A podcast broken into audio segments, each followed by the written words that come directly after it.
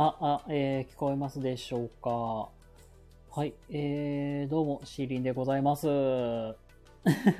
ありがたが悪いな。はい、ということでね、えー、帝国9時から、えーと、ワンオンワンっていうのをやらせていただきたいと思います。本日ゲストでサイさんをお迎えしまして、えーやっていきたいと思います。すいません、全然告知とかもね、なんか、あんまりできてなかったので、あの、いきなりで、ゲリラ的になってしまうかもしれませんが、よかったら、ゆっくりしていってください。はい、ということで、えー、9時までね、少々お待ちください。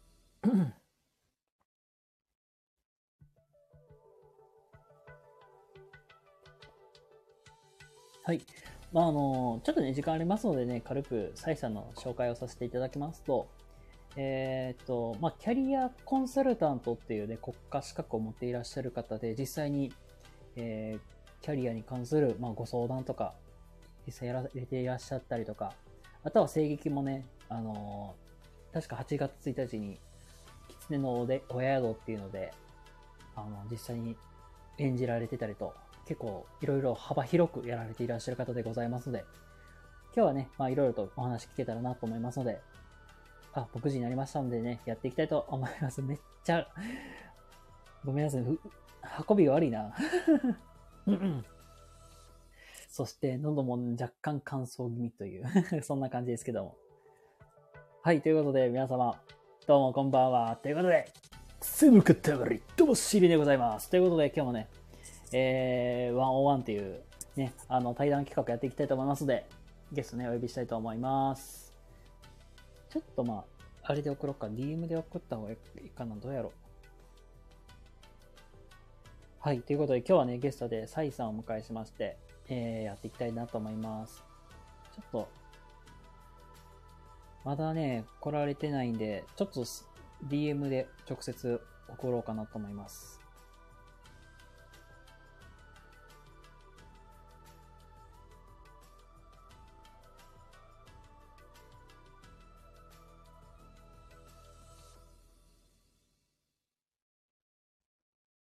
どうかな？大丈夫かな？まあ実際にね、えっ、と、まあ本職はキャリアコンサルタント。まあ言うたら、うん、立場的にはキャリア系の人材系の仕事ですかね。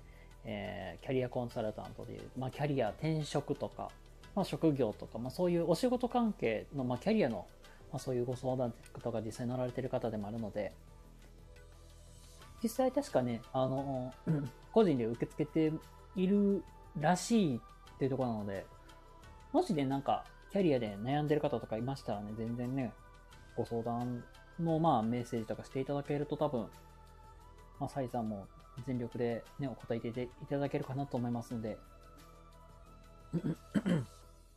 めっちゃごめんなさい、喉がね、あんまり調子良くなくて 結構ね、乾燥で、結構痰が絡まってたりするんですよ。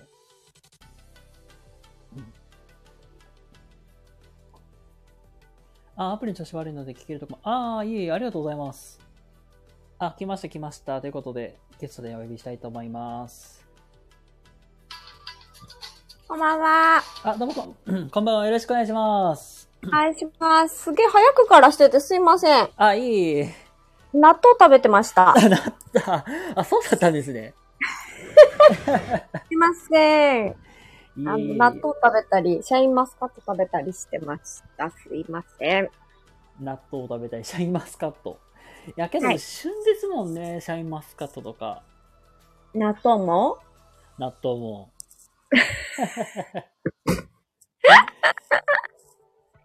よろしくお願いします。あ、シドロンさんこんばんは。よろしくお願いします。よろしくお願いします。はい、ということで、ゲストではいサイさんをお呼びしまして、ワンオンワンね、約1時間くらいですかね、やっていきたいと思います。お願いしはい、というます。ことで、毎度ですけども、あの、ゲストさんに軽く自己紹介から先入ってます。ええ軽くね、そうなの？1分程度で構いませんので、自己紹介から、はい、お願いしてもよろしいでしょうか？はい。えー、新潟でキャリアコンサルタントのお仕事を個人事業主でしています。ソングラインのサイと申します。終わり。はい、ありがとうございます。ありがとうございます。いやけど実際スタイフでもね僕もやっぱりキャリアコンサルタントっていう資格もすごい興味あったりとか。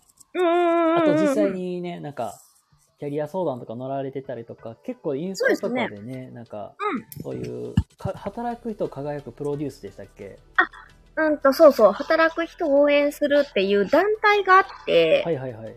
そこの北陸支部の新潟担当に、えー、先日就任しました。ええはい。なんかすごい幅広く活躍されてるっていうので、なんか、キャリアコンサルタントのイメージって、なんかそういうお仕事とか、そういう系のお悩みを聞くだけかなとか思ってたんですけど、結構幅広くやられてるんだなっていうので、あー、もうすとね、ごいイメージがあって。そうね、キャリアコンサルタント自体がすごい、なんだろうな、領域が広すぎて得意分野っていうか、はいはい。例えばなんかハローワークのさ、受付の人ほうほうほうほもキャリアコンサルタントの資格持ってる人がいたりいなかったりするわけよ。う。ええだってキャリアの相談に来るから、うん。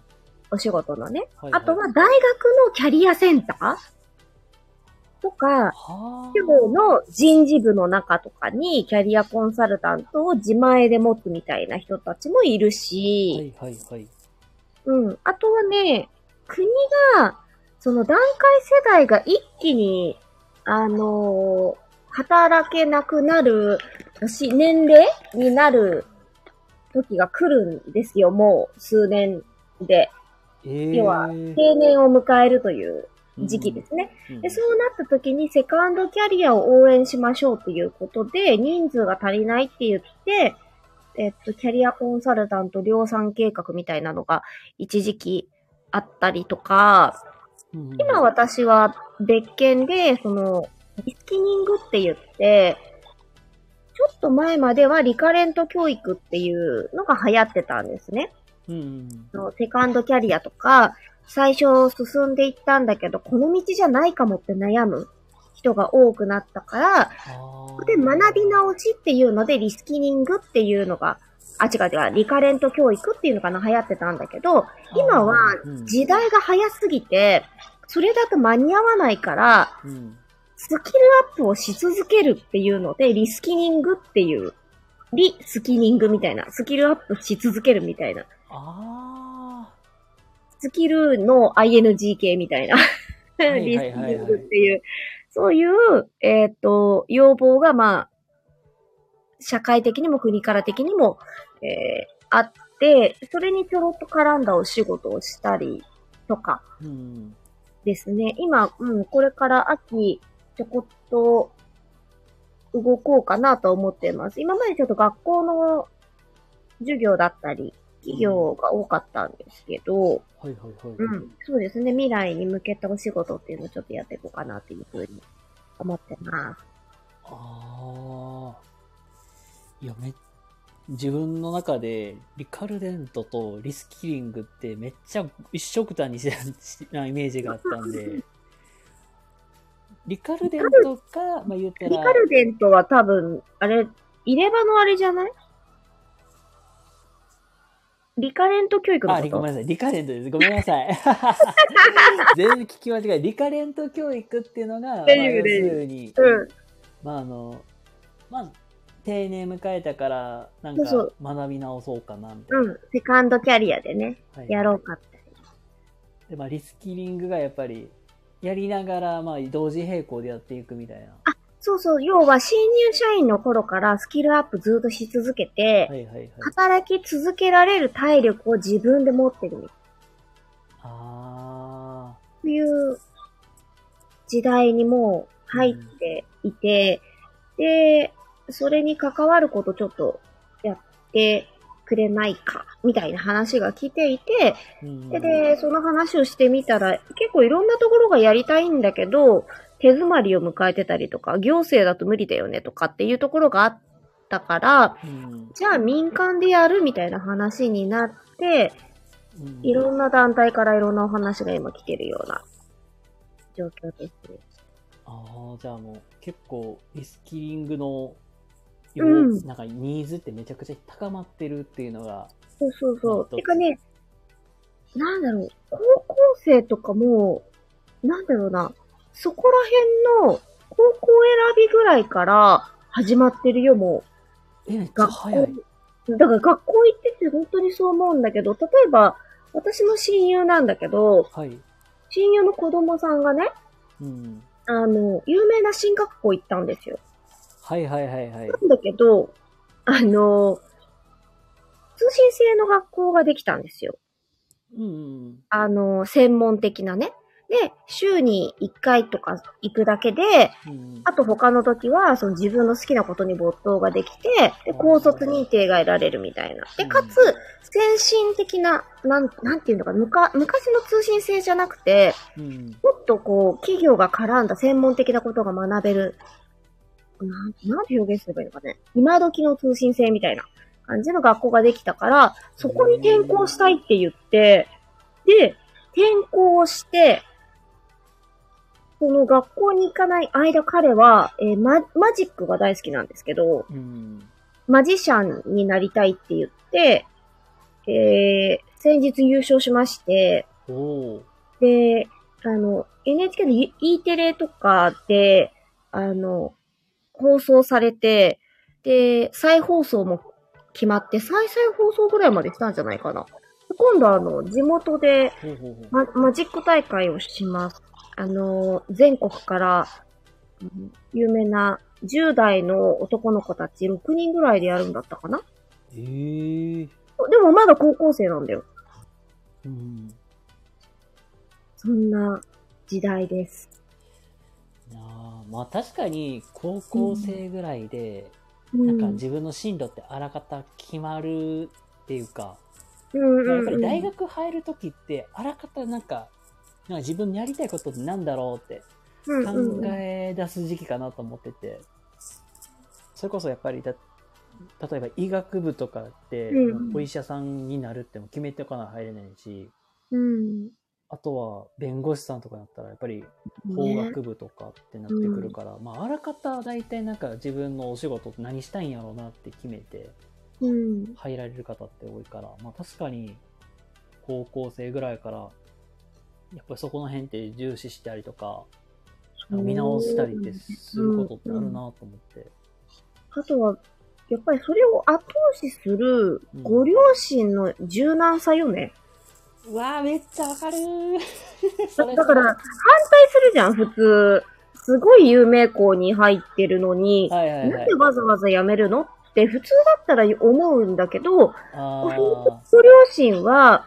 やりたいことがあるんならそっちでやりなよみたいな感じで応援をして、結果、うん。すごいもう大会でね、優勝しちゃうぐらいまでうん。極めてしまって、もう自分たちでお金稼げるようなイベントまで開催できるところまで行って、でも、ちゃんと学校も行ってるっていう、うん。なんかそんなね、時代になって、だから一生だからこの道でやっていく、一生っていうか、今の段階ではその道でやっていこうって多分決めてると思う。うんある意味腹落ちしてるというか、うん。うん、すごくこう、覚悟を決めた子たちが多いなっていうのと、うん。あとは、うん、進路に悩む子たちと二極化してるなっていうのは感じる。うん。あの、選択肢がありすぎる。ああ、確かに。これだけって決められてる子はいいんだけど、なんかあまりにもいっぱいあるから、うん。どれっていう風にね、なっちゃう。だから、欧米とかなんか、ね、方で、うん。よく転職っていうのがほら、当たり前のようになっているじゃない？転職確かいに、欧米とかは、なんかもう、変えて当たり前みたいな文化ってそう根付いてますそうそうもんね。そう。日本の転職の一番、えっと、やっちゃいけないケースは、給料が下がる転職をすること。ああ、これバリバ転リしてたそうそう、給料が下がっていっちゃったらダメなんだよね。欧米ののって、それこそリスキリングをやってて、スキルアップのために転職をするんだよね。うん。自分の人生の幅を広げるために転職をしていってる。うん引き抜きも受けていくみたいな感じで、うん年齢に応じてその役職についていくみたいな感覚。でも、日本もその流れが来てるよなっていうのは少し感じてるかな。まあ、ちょっとずつなんというか、転職ってすごい当たり前だよねっていうのはなってて、うん。なんか、僕が、まあ、し見たので言うたら、なんか若い人でも3年以内に実は転職してる割合って今はめっちゃ増えてるっていう話は聞いて、あ3割くらい増えてる増えててて、うん。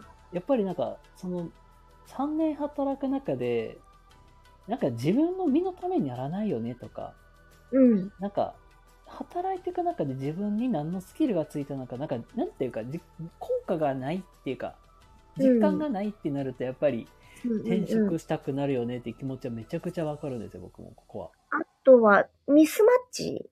だねああ、ありますね。はい事前での調査が甘すぎて、うんあのー入ってから、こんなんじゃなかったっていうことと、うんあと人間関係とかが、要は価値観の不一致と人間関係っていうところが、まあ、結構上位には来るよね。辞める理由の中では。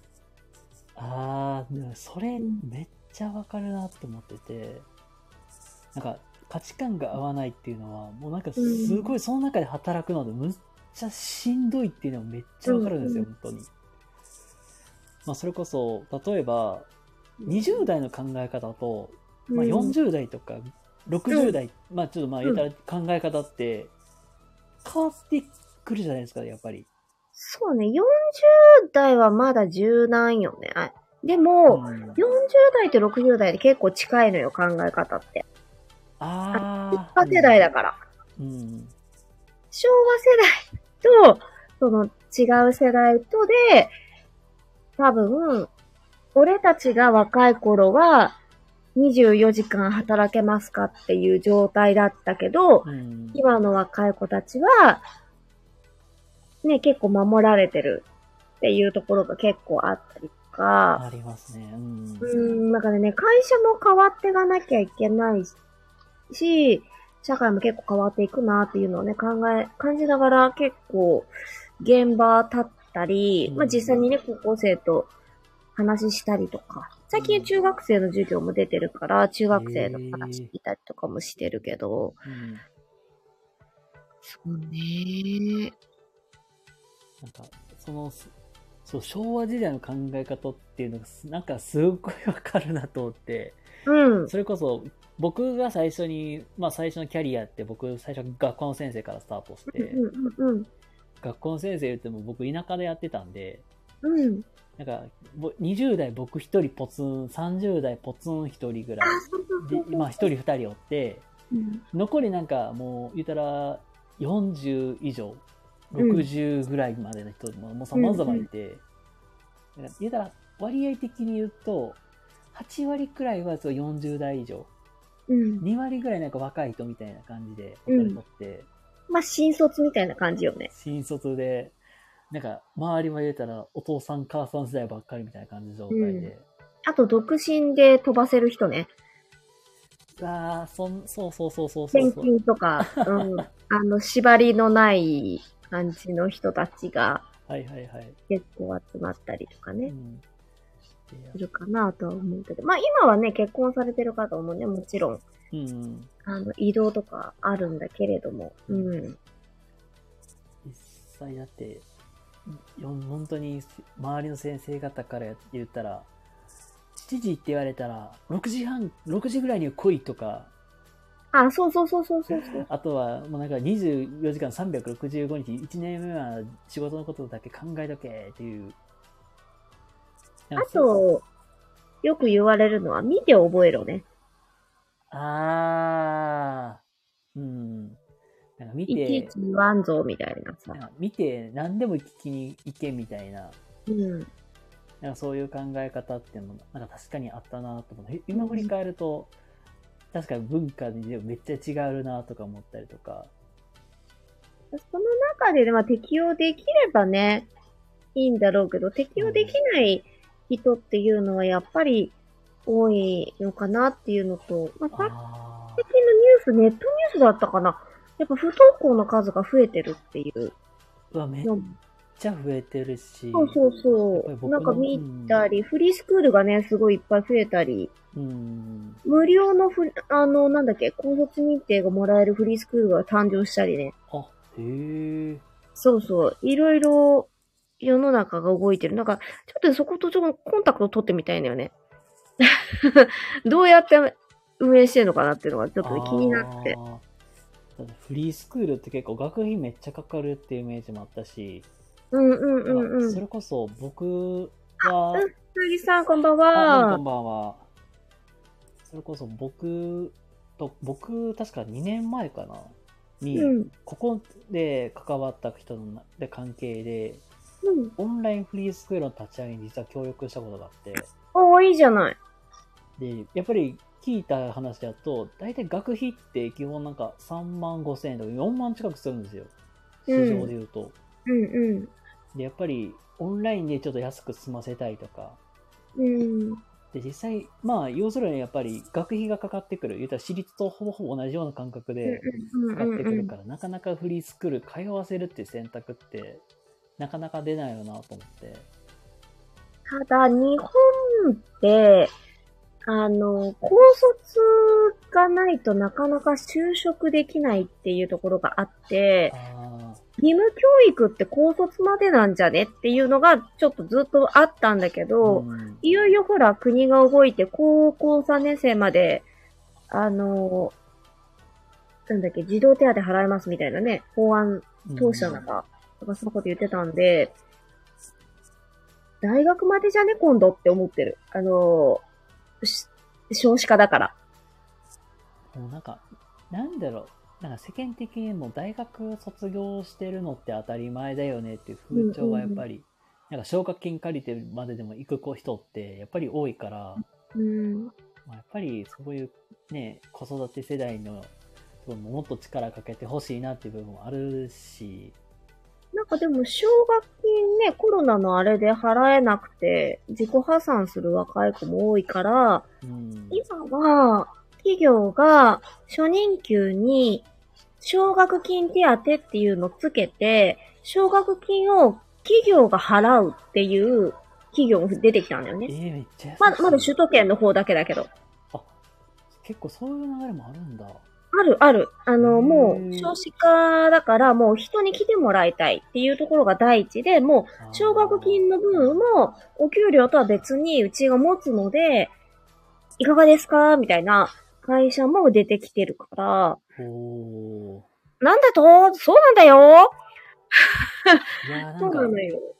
まさに僕せ、僕なんてまさに奨学金払いながら生活してる世代なんで、うん。いや、め確かに、それがあるとすごい助かるなって気持ちがそうだからねまだね、数が少ない。まあ、本当に、だから目立、だから目立つからニュースになったんだと思うんう。でもそれが、要は、お国に金がないなら、もう本当に企業が受け負ってでも、自己破産っていう道を選ばせないで、うんなんていうのかな、雇ううんっていうところまでするっていうのもすごく大事なことなのかなってね、なんか思ってみたりしてます。うんうん。まあなんか、まあこのご時世少子化だから、それこそ働く人手不足っていう問題も大きく今も出てきてるし、そうそうそうそうそうまあそうそれこそなんか、うん今からの20代の子たちをまあ採用、まあコストかけてでもやっぱり育成していかなきゃいけないっていうのが、なんか、ね、もうなんか課題になってきてるんだろうなと思って。ただ、募集かけても来ないっていうケースが今ね、すごく多かったりするよ。あー、まあなんかもう、うん働けない、働かない、両方ある。みたい。あー、まあ言ったら、働け、働けないってなったら、まあどういうことなの？病気とか、メンタルとかコロナの後遺症とか、ああの、後遺症外来結構今、パツパツらしいーのと、あと、やっぱ流行ってはいるからね、コロナね。インフルエンザもそうだけど。うんだからそれで結局ほら大学休学ねしちゃったりっていう子もいれば、あの、会社オンラインにね変えてもらうとかいうのもあるしね。もっと早かったら子供高校を卒業したわ。そうそうそうそうそう。だからうちもさ、高校卒業してから、ね、高校まで補助出しますよとかね、なってるから、うん、あ今子育ての一番その大学でお金ね、かかってる人たちからすると、でそれこそさっきの若い世代と、そうじゃない世代のね、会社の中での二分化じゃないけど、うん。もっと早ければ、みたいなね。そういうのはちょっとあるのかな。確かになうん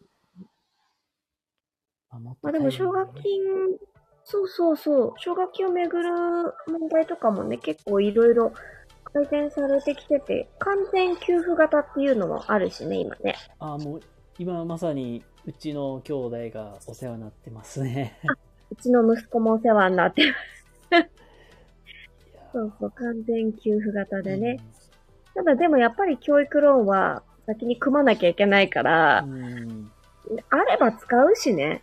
だからまあ働きながら返してもらうっていうのは、やっぱやっていかなきゃいけないなとは思ってるんだけど。うんやっぱりね、本当に、もう、まあ、給付型がもう、なんか今はあるって言っても、やっぱりなかなかね、奨学金って降りるの難しいし、うん。やっぱりもう働きながら返すしかないんだろうなっていうのが、うん、うん、うん。まあ、現実的な部分であるのかなとか思いながらう例えば、親も含めてだけど、うんあれなんだよね。審査がすごい厳しくて、携帯電話料金とか、はいはい。年金とか保険とかあるじゃない、うん、あれを一回でも滞納してるとアウトらしいね。あーあ、その親が、まあそういう、親でも、そううそう、お子さんでも何でもそうなんだけど、みたいな。ええここまで調べられるよっていうのはちょっと聞いたことがあるから。滞納の履歴みたいなのが、あ、そうそう、全部共有されてるからね。おおだから、今、要するになんかブラックリスト載ってるか載ってないかっていうことですよあね。、そうそうそうそうそうそう。ああ、なるほど。綺麗かどうかっていう。うわー結構厳しいですね。厳しいと思う。だから、知り合いで、あの、車の、なんだっけ、なんか、ドラムさんがてんてんてんになって、あの、車のさ、春にお金払うやつあるじゃない？なんだっけ？自動車税とかですか？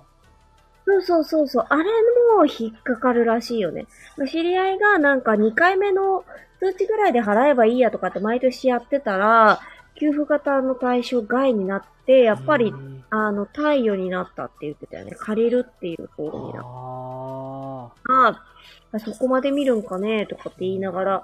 でもほら、裏の話はわかんないかあ、ら、うんどうかわかんないけど、でも、うんと、これまでのそういう公的なものだよね。の支払いを滞らせたことのない家庭かどうかっていうところは、よくよく見られるみたいでござる。ええまあ、もうなんか結構そこまで見ていきながら、やっぱり慎重に選ん選んでるというのが、まあ、うん、そうそうそうそうそう。まあ、信用に関わる部分でもありますからね、本当に。うん。国も、ね、無償で貸すわけじゃないですよっていうのをうん、言いたいんだろうね。きっとね。ござる。そう、ござる。ちょいちょいね、入ってきますね、ござる。そうそうそう、ござる。ござるでござる。そうそうそう。めっちゃ、このござるがすっごい気になっちゃうけど。ね まあ、実際、でもうん、実際？まあ、その、やっぱりね、その、結構ごめんなさい、話めっちゃ戻っちゃうんですけど、うん。この、キャリアコンサルタントを取ろうと思ったきっかけとか、そのなんか。めっちゃ戻るねえ。めっちゃ戻っちゃうんですけど、ごめんなさい。めっちゃ戻るね。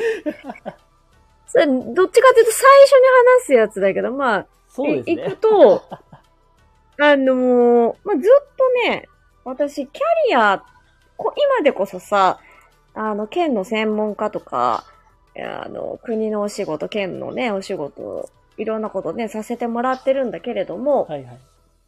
私、正社員で働いてる期間1年くらいあるかないかで、え？ほぼ、闘病、看病、介護だったんですよ。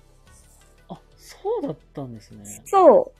あの、私のキャリアのスタートは内定自体から始まるんで、内定自体？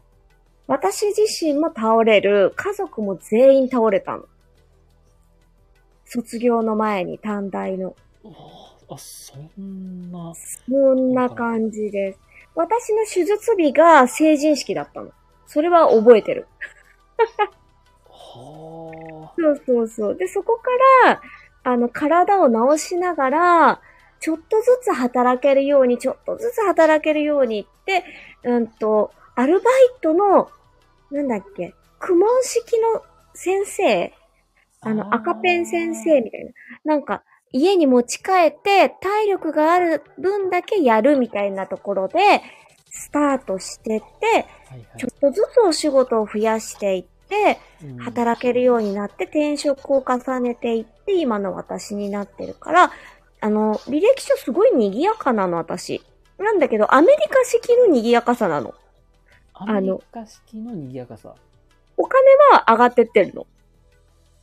働働く時間とか、やることとか、働く時間もそうだし、金額も上がってってるんだけど、日本で言うとさ、賑やかな履歴書ってそれだけでもうアウトだったりするから、えーっと、職務経歴書っていうのをきちんと書いて、これはこういう理由ですっていうのをわかりやすく書いて、だいたい受かってきたっていう経緯はあるけどね。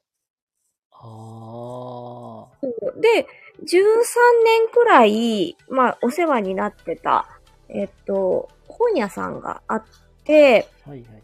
で、そこで結局最後の方では、もう売り場のバイトではなくて、店舗事務員まで行ったんですよ。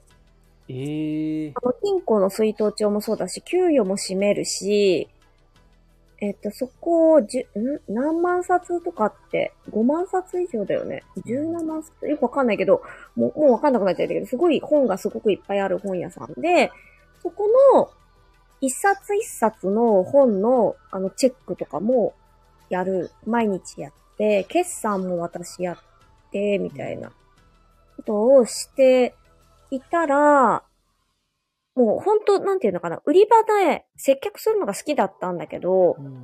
もう本当にな、なんていうの、責任がどんどん増えたら奥の方に行っちゃって、はたまたま社員がインフルエンザにかかっちゃったの。で、あ。は朝、社員の仕事でほ箱開けって言うんだけど、新刊出しができる人がいないと。うん。で、新刊出しできるのが唯一その私だけだったのね。新しいバイトの子がいっぱいいて。うんで、じゃあ、あの、社員さん、代わりの社員が行くまでの間の朝の準備で、久しぶりにちょっと新刊出ししてくれるって言われたのよ。うん。その日の、一番上にあった、一箱目の箱の一番上に、キャリアコンサルタントが国家資格になりましたって本が一冊だけ置いてあった。はあ、はあはあはあ、で、これは私の仕事だってその時思ったの。えーすえ、じゃあ実際なんか仕事をしてる最中にたまたま見つけた本がキャリアコンサルタントの本で。そうえ、その日の、その日じゃなきゃダメだったし、うん。箱もその順番で積み上げられてなければ、私がそこを一番最初に開けることはなかったし、うん。本って傷まないように梱包材で囲まれてるんだけど、うんなぜかその本だけ梱包材の上に一冊だけ置いてあったの。えー気づいてって言わんばかりに。で、それを見たときに、あ、あ今までの私のキャリアを活かして、これからを生き抜いていく力に変えるには、この資格を取らなきゃいけないって思ったの。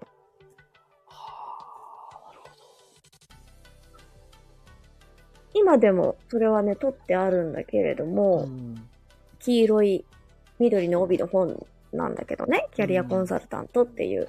で、それを見て、あ、国家資格で今度こういうのがあるんだ。じゃあ、私人を教育すること大好きだったから、取ってみようかなって思って、たまたまね、その時、あの、お世話になっていた方に言ったら、共通の知り合いの人が、新潟の代表だよって言われたんですよ。えな、ー、なったよか。なったよって言われて、えーって言って、すっごいお久しぶりに連絡取ったら、あの、資格を取る前に資格取ったらうちで働かないっていう風にお話までいただいて、うんえ国家資格を合格する前にもうキャリアコンサルタントのお仕事が決まってるみたいな感じのスタートが、だからもう資格取んなきゃいけなくなっちゃったの。もう、なんかもう断ることもできないし、とりあえず取らなあかんっていう環境から。あそうそう。もうね、取りたいとは思ってたんだけどね。うんそうそう。まさかそんな道がね、開けると思わなかった。あ、そうそうそう。タイミングとかね、そうな、絶妙なのよ。その時、その瞬間じゃなければ気づかなかったし、うんまあ、道も開かなかっただろうなっていう感じかな。で、そこからは、あのーありがたいことにお仕事が続いて、コロナになっても兼業してたんですよ。私、市役所とコンサル、キャリコンの兼業してて、あ、へえ。うん、市役所のね、会計人用っていう働き方があって、それで、あの、キャリアコンサルタントと兼業でもいいですって言われて雇わってもらったから、うん。あの、で、コロナが落ち着いた頃に、あの、もう一社増えて、で、独立も、なんと最初市役所を辞めるから、失業手当もらいに行ったんですよ。うんハローワークに。はいはいはい。で、あの、所得？会社からもらう金額が、実業手当の月々の額を超えるから、あげられませんって言われて、で、税務署に行ってくれって言われて、失業手当の書類を持って税務署に行って説明したんですよ。うん。そしたら、青色申告と開業届を渡されて書いてきてくださいって言われて、うんキャリアコンサルタントとして起業することになったんです。うんだから起業しようって思って起業したんじゃなくて、それも流れなんですよ。もう、なんか道が引かれてたかのようにうんなってたみたいな。たまたまじ、じゃあ実書類出しに行ったら、なんか拒否されて、拒否されてっていうか、できません言われて流れて、税務署行ったら、じゃあ開業してくださいみたいな。いやもうなんか、偶然が結。構積み重なってるっていう感じですね。そう、全部偶然。全部偶然が重なって。で、今働いてるのも、あの、関わってる人たちも結構偶然出会ってる人たちだったり、タイミングよく出会ってたり、うん。こういうことやりたいなって思ってたら、そういうお仕事が来たりとか、うん。あ結構そういうのが重なってるかなうわあなんか、いやうん偶然、なんか、ぐ運命というか偶然というか、一冊の本からスタートして、あ、そうそうそうそう徐そうそう々に徐々になんそか幅が広がっていって気づいたら、う。うん。あ自分でじ自分で開業してるという。そうそう。気づいたら開業して、気づいたらそれで食べてて、みたいな。で、いろんな取引先が増えてって、みたいうん。な。うん。そうなのよ。うさぎさんが言う通り。そう。わかりやすい流れなんだけど、たまたまね、私、天中札だったんですよ。開業したほうほう時。天中札？一応なんか天中札とか気にする人で、うん。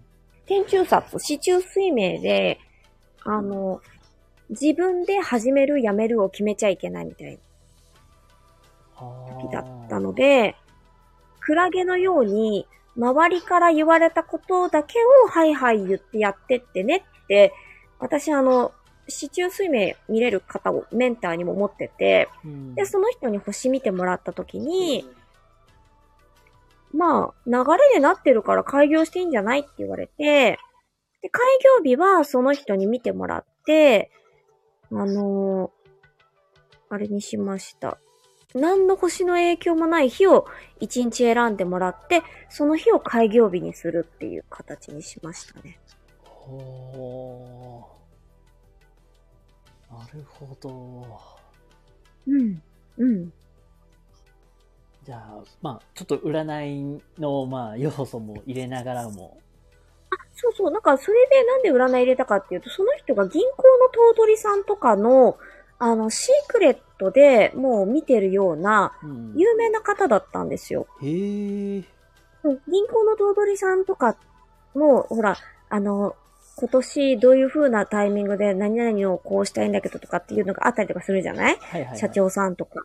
うんそれのシークレットで見るような方だったの、たまたま。仲良くなった人が。で、同じ星だったんだよね。それで、年離れてるんだけど、すごく若々しくて、な、なんていうのかな。なんかね、仲良くなって、で、そこから、彼女の言うことは聞くみたいな感じ。で、天中殺って大体やっちゃいけないことやりたくなるんだけどう、ん。うん、そう、私ぐらいだって言ってましたね。言うこと聞いたのって言ってたけど。でも、ちゃんと、ちゃんとその通りにするとやっぱうまくいくからね。うん。うん。でその人には相談はするかな。それくらいかな。うん。と現実世界で別にね、スピリチュアルで仕事してるわけではないんだけれども、うん。でもやっぱ日取りとかは見てもらったね。うん。あと、ソングラインっていう名前が私のアイコンの下にあるけど、これもあの自覚全部調べて画数。うん。ディズニーランドと同じ画数なんで、へえ。うん。ディズニーと一緒です。オリエンタルランドあでしたあ。うん。あれと同じ画数で16画で、あの、これまでの今日も、今日ってあの、吉今日の今日ね。うんこれまでの今日も、これからの今日も、全部を取引先を含めて基地に変える会社の自覚数なんですよ。へえ。だからキャリコンにももってこいのあれなので、名前の自覚とか、そういうのも全部見てもらって、あと、喫相院って言って、会社の実印だったりとか、えっ、と、水戸免銀行員も、喫相院っていう、あの、喫相になるように、計算して、あの、掘ってくださるところがあって、うん。そこにお願いして、いい日に頼んで、いい日に受け取りに行くみたいな感じをしましたね。へえ。開業届もいい日に出して、出しに行って、みたいな。な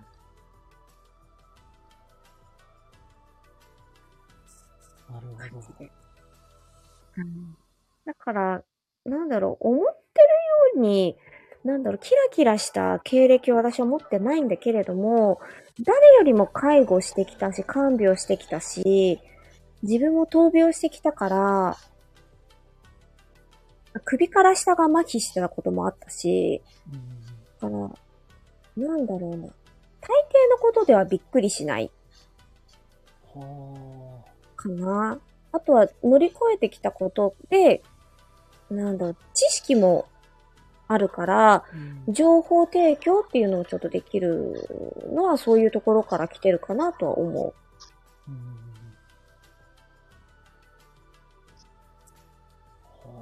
ほど。まあ、実際、まあ、いろいろと経験されてきて、う。うん。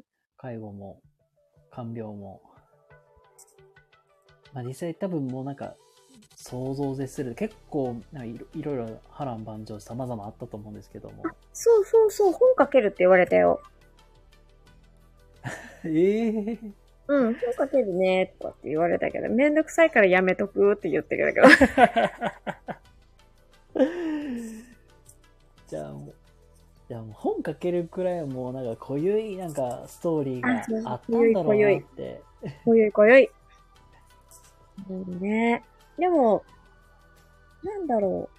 今ね、私46なんだけど、うんうん。健康で元気で、やりたいことをやれる時間ってすごい限られてると思ってて、うん。途中の話に戻ると、その、もう高校生からね、道を決めて走り出してる子たちもいるわけで、うん。なんか私に残された時間を何のために使おうかなっていうのを、最近はすごくよく考えるようになってて、うん。そこもちょっとご縁があって、学校の設立にちょっと関わりそうなお話が出ていてう、ん。うん、そこのあの、主要の方々から名刺をよこせって言われて先日奪われたんですけど、まあまあ、でも、うん。家から近いところに学校ができるので、もしそこのね、非常勤とかになれれば、一番ありがたいなっていうふうに思っているので、まあ、夢は叶うので、うん。うん。まあまあ、一歩ずつですかね。まあ、クラゲのように生きてきました。まとめると。まとめると。ク ラクラゲのように、はいはいって頼まれごとを嫌がらず、やってきたら、気づいたらここにたどり着いてたみたいな感じです。ああ。うん。なんていうか、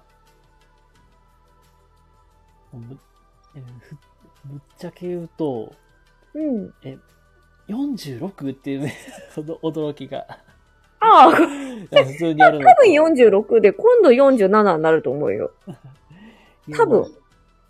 私、上に、上にサバ呼ぶからわかんなくなるんだけど、うん。多分46だと思う。いや、もう実際なんか、え、え、ま、ほんまですか？みたいな。そこかよって、うん、そこだよ。そうそうってそう。いう部分もあったりとか、まさに僕もうん実際高校生ぐらいからやっぱり突っ走ってきてるから、うん。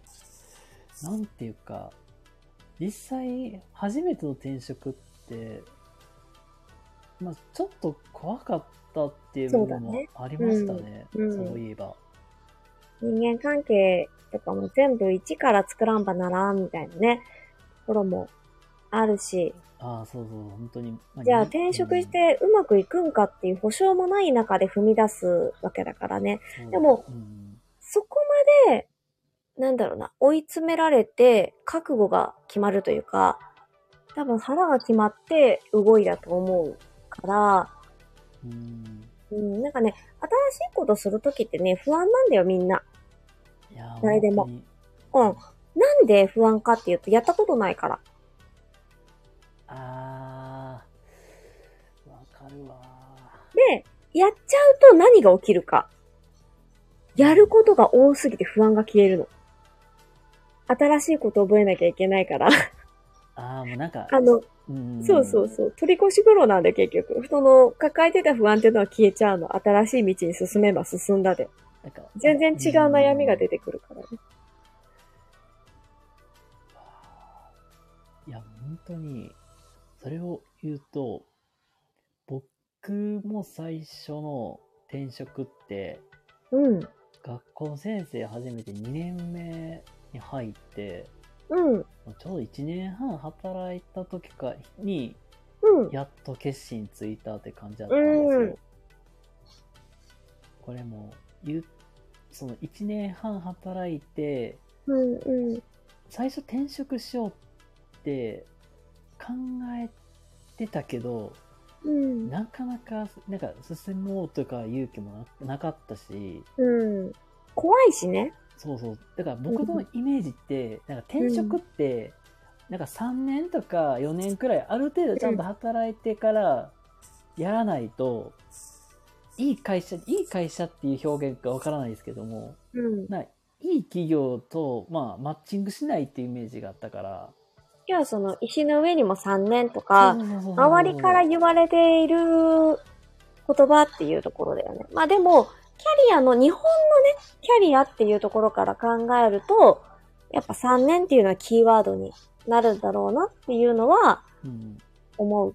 けど、でも、合わなくて体調を崩すぐらいだったら、ちょっと話は変わってくるかなと思うよね。うんうんうんうん。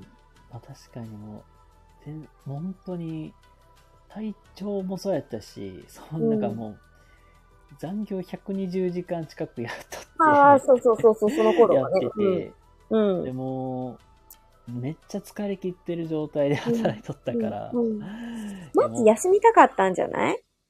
いやもうまず休まないと、そうそう僕のパそう。フォーマンスめっちゃ下がってたっていうところもあったし、まあ、本当だったら担任とかしとったらもう、あってはならないこととかもめっちゃやってたから、うん。あ、もうその時点でもう限界来てるやろうなってうんいうとか、うんうんうん。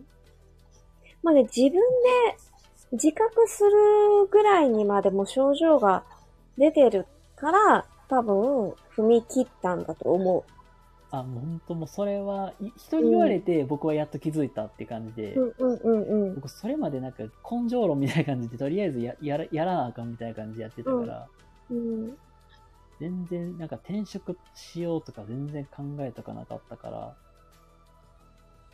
やっ初めて人に言われて、あ、やっと転職してもいいんだって。うん 許可が下りたっていうか、新しい価値観を受け入れられたっていうかね。ああ、ほんとそんな感じですね。うんうんうん。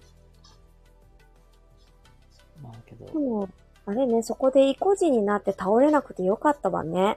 そうよ。本当にそれはもうそれでよかったなと思ってるし、あの、倒れて、闘病して、取り戻した時に、元の自分をね、うん、私はちょっと3年くらい鬱になった時があるんです。あその時に、正気に戻った瞬間に、この3年間でどれだけ成長できたんだろうってすごい後悔したの。あ、うん。で、その時に同じ思いをしてほしくないから、でもそれがでもキャリアコンサルタントやってる原動力の一つでもあるかもしれない。自分と同じような、この3年何だったのみたいな思いをする人を減らしたいうん、なっていうのはあるかな。うん。それこそ根性論で頑張っちゃったの。壊れてんのに。ああ、うん。でまともになって、もったいなみたいな。あの3年あれば私どれだけ成長できたんだろうみたいな。あまあ、その3年があった。このシリーさんの1年半があったからこその今なんだけどね。今思うとね。そう本当今思うと、うん。やっぱり転職はしてよかったなと思ってうんるし、うんうん。まあ、それこそなんだろう。今はそういうね、児童福祉の分野で今働いて、まあ、今までその1年半やってきたことが、まあ、丸々活かせている部分もあるし、ね。うん。まあ、実際に、まあ、いろんなお子さんと関われたし、まあ、や、やってきてよかった、まあ、転職してよかったなっていうものも一つあるかなっていうのと、うん。あと、やっぱり、なかなか学校の先生だけって、業、まあ、言うたら、なんか世界がめっちゃ狭いから、うん。まあ、逆に、かわいい。うん。今の分野に入ると、うん実際僕みたい教育系だけじゃなくて、飲食から来た人もいるし、あ、おいおいおい。うんなん。かいろんな人の価値観も知れるから、まあ、そこはそこでうん。入ってよかったなと思ってるし、うん。なんか逆に、これはもうなんか今めっちゃ僕僕も今実際にや、まあじやってることでやるんですけど、うん。うん。やっぱり僕、まあ僕、まだ今26だから、これから20もしたかい そこかよってまた言われちゃうね。ポポのポーって入ってるの、レンコンラビットさんああー、ケンさんどうもこんばんは。だから思わず可愛いって言っちゃった。ケンさん大体挨拶こんな感じですね。うん。若ってね、若いよね。なんか、えいや、若いからこそ、もうなんうんか今がチャンスかなっていうのが、そうね。やっぱりなんか、新しいこと挑戦できるの多分20代まで、20代、20代っていうか28までって僕思ってて、うんうんうんうん。それこそもうなんか、自分がいこれから歩もうとするキャリアって結局なんかもう、なんか天、天井がもうなんか見えてるみたいな。ああ、はあはあはあはあ。今の会社で働いてても、うん。なんか天井って結局、うん。一事業所っていうか、一部門の、まあ、うんなんか部長みたいなとこまでしか天井はなくて、まあそこだけで考えればね。そうそう、そこだけで考えると、うん。そこの部長がまあ最高かって。けど、じゃあ周りを見たらいいか、また周りを見ても結局、にまあ、下がる転職しかないっうーん。探し方やね。そう。結局あの、人生100年時代になったんですよ、もうんう。コロナのちょっと前にね。で、風の時代って言われる時代に入って、今はね、一回また地の時代に戻って、やり残しをやりましょうって時代になって、1年間、うん。5月の26日ぐらいまでだったかな、来年の。うんあの、地の時代にやり残したことを全部終わらせて、改めてスタートするみたいな、ちょうど今期間に、あの、ホロスコープ上、西洋先生術では入ってるらしいんですけど、うんなんかね、あの40歳を過ぎても成長し続ける人に共通点があるんですよ。はあ。ひたむきな人です。ひたむきな人。素直な人。努力を続けられる人。はあ。若い人からでも何からでもとにかく学べる人。はいはい。素直にありがとうございますって言って、意固地にならないで、うんひたむきに自分を磨き続けられる人は、40を過ぎても花開き続けます。だからピークが見えない。で、キャリアコンサルタントは、年齢を重ねると価値が生まれる仕事なんですよ。はあ。経験値が増えるから。うん。だから、年を取って、どんどん経験値が価値になる仕事として私はこの仕事を選んだっていうのもあるかな。ああ、なるほど。まあ、実際、まあうん。年齢、まあ、実際にひたむきに、まあ、素直に、うん。で、まあ、勝手まあ、素直に、まあ、学べる人がやっぱり生き残っていけるっていう中で、そうそうまあ、それかける、キャリアコンサルタントっていうところで、うん。まあ、実際に、まあ、経験した分、やっぱり引き出しが増えるっていうところが、そまあ、そこが近かったりとか、やっぱりね、まあ、自分もう。なんかシリーさんもきっと、あれだと思うよ。活かしていけると思うよ。キャリアアップは全然できると思ああ、だからそれこそ時代は変わるからね。うん、うん。今を生きなきゃいけないんだよ。今を丁寧に生きなきゃいけないんだけど、それと同時に今から先ってまだ決まってないから、順応していかなきゃいけないんだよね。どうしたって。若い人たちの世代になっていくから。今10代の子たちが中心になっていく社会の中で、うん、じゃあ私たちはどのように立ち振る舞っていくんだろうってなった時に AI の時代に取取られない仕事ってなんだろうってなったら、人にしかできないものなんだよね。ってなると、キャリアコンサルタントは間違いなく AI にはできない仕事なわけよ。うん、うん。ぬくもりを感じるお仕事なわけでしょ？でシーリンさんがやってるのもそうなわけだから、だから逆にそこの中で考えると、例えば部長がトップかもしんないけど、そういう人たちを教育する会社に勤めるっていうこともできるからね。先生になる。そういう人たちを教える？ああ、なんかセミナー講師みたいな。セミナー講師もそうだし、コンサルタントファームみたいなところで所属したっていいだろうし、それは働き方は自分の個性によると思う。私はもう流れでさ、個人事業主になっちゃったからさ、あれだけど。まあでも仲間はいっぱいいるし、専門家もね、あの、いろんな人たちに助けてもらってやってるけど、あの、なんか、あの、ドラムさんが、すごい顔文字を入れてるから、私、いつ拾おうかな、いつ拾おうかなって思いながら、喋ってたんですけど。そうだからめ実はね、めっちゃ迷ってたから、こなんか経営コンサルタントとか受けたんですよ。うん。う見事、えー、お見送りになったっていう。ーんとね、経営コンサルタントとか、もう経験数とか経験値が結構いるよ。ですよね。だから、そこで、今いる場所で経験をすごく積んでいけば、うん。その仕事に関するコンサルタントはできるわけだよ。あうん。だから仕事って作るものだから、ー。うん。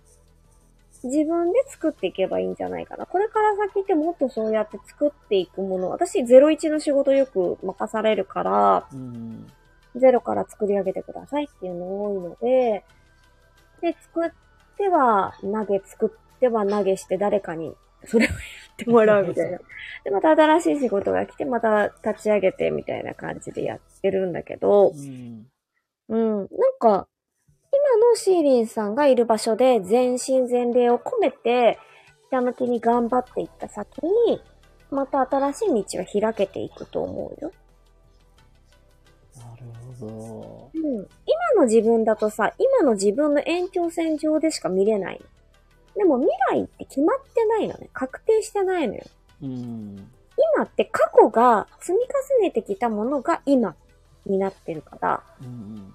未来は今を積み重ねていった先に生まれるものだから、今をどう生きるかなんだよね、結局。あ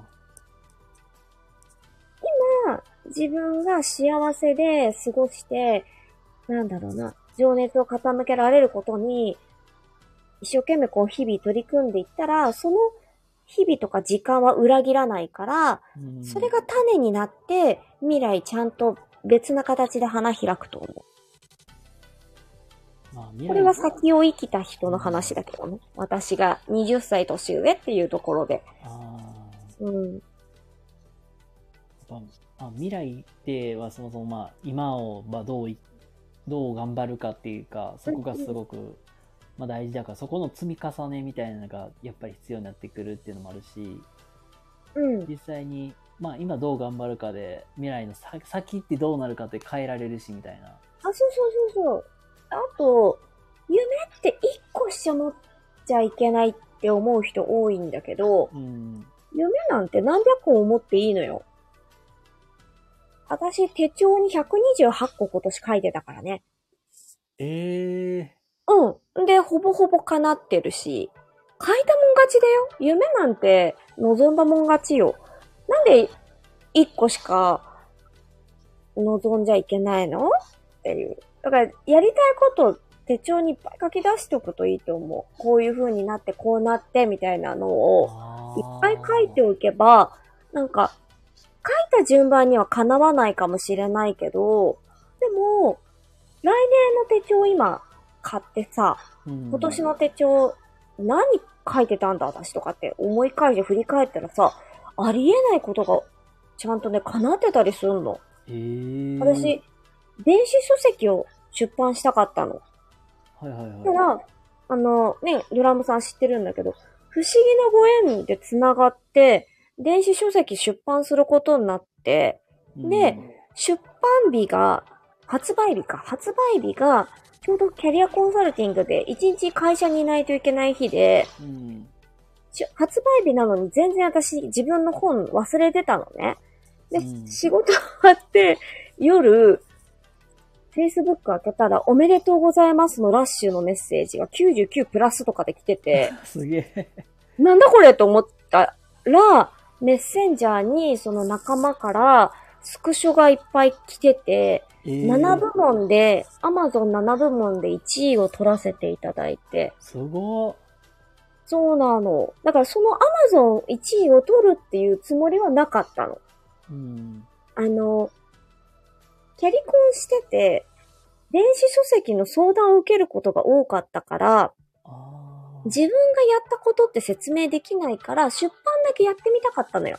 はいはいはい。どういう苦労があるのかとか、仕事しながら可能なものなのかとか、うんそういうところアドバイスできるようになりたくて、ただ出せればいいですっていう感じで出しちゃ、ちゃう。でも、書いたのは本気で書いてますよ。内容とかはね。ちゃんと書いてる。し、あの、中で出てきた書籍とかはちゃんとエビデンスを、あの、出版社さんからきちんと取った上でやってます。あの、許可取りをした上で載せてるし、なんなら出版社から画像までもらってそれ載っけてるので、はそこはちゃんと、それはね、本屋にいたからなのよね。あんどういう風にやらないといけないかを知ってるから、うん。うん。でもそうするとやっぱ次につながっていくんだろうね。で、結局オンラインで出版になって、で、その夢も叶って、おまけで Amazon 1位7冠っていうのも叶って、で、そのご縁で、怖くてできなかったオンライン講師デビューも今年したんですよ。ああ、なんか、講師すると話ありましたね。そうそうそうそうそう。で、そのオンライン講師も、同じ講座を3回するっていうのだったから、46の私にするとすごく良かったの。うん同じ講座を3回できるからさ、改善できるわけよね。うん。1回目より2回目、2回目より3回目みたいな感じで、うんあの、より良いものをね、提供できたかなっていうふうには思っています。なるほど。うんで、結局、128書いた夢のほとんどがやっぱ叶ってて、うん。あの、まあ、夢はいっぱい書いてしまえばいいと思う。で、書くだけではやっぱダメで、うん。ちっちゃなことでもいいから行動を起こす。例えばその、周りに言うとか、うん。まあ、日記に書くもそうなんだけど、うん。なんかこう、うん、行動に起こすっていうことをセットにすると加速するなっていうのが、誰かにつながるみたいな、っあていうのはね、うんあったと思います。なるほど。まあ、これも実際僕自身が、うん。まあこのスタイフ通じて僕も、まあ、夢というか目標みたいなのは話してるんですけど、うん。まあどっちにしても起業しようっていうのはもう決めてて、うん。まあ言ったらなんか、まあ、仕事をしていく上でやっぱり決済権とか裁量権持ってないっていうのも、なんかその、むなんかし、なんかむずがゆいというか、うんうんうんうん。なんかそ、なんかその力持ってないっていうのもなんか嫌だったし、うん。まあ自分で自分の道を切り開きたいっていうのもあったからこそ、うんまあ起業はしたいなっていうのは、まあ、まあ前々から考えてたことがあって、うん。何年前かな ?2 年前ぐらいから考えてて、うん。でまあ、まあこれも言ったらもうつい最近、まあつい最近っていうかまあね、起業しますってみたいなことを言ってるんですけど、うん。なんだろうな、でもさ、言うまでには勇気いったでしょ。勇なんか勇気いるしめ、なんかめっちゃ恥ずかしいなっていうのもあったし、うん。あと、できんかったらどうしよう。周りからどう見られるんだろうとかっていう。それもあったし、うん。実はこれ親に話したら、お前やめろ言われて。近い人間ほどね、反対するんよ。でもあ、の、コンフォートゾーンがあるから、一人一人。はいはい。コンフォートゾーンわかるよね？学校の先生やってたんなら。大体まあ妥協できる部分っていうか、許される部分みたいなね。うんとね、コンフォートゾーンっていうのは、うーん、例えば、映画館に行きます。はいはい。えー、この席で映画を見ますってなりました。うん。で、えー席を立ってトイレに行きました。うん。で、違う席に座ります？ってなっても元の席に戻る。元の席に戻りますよね。それはもうその席がコンフォートゾーンになってるんですよ、あなたの。あカフェに行きます。スターバックスに行きます。席を取りました。コーヒー買いに行きます。元席に戻ります。その時に違う席に座らないよね。そこの席って決めたらその席が自分の席になるじゃない、うんその瞬間にその場所は自分のコンフォートゾーンになるわけ。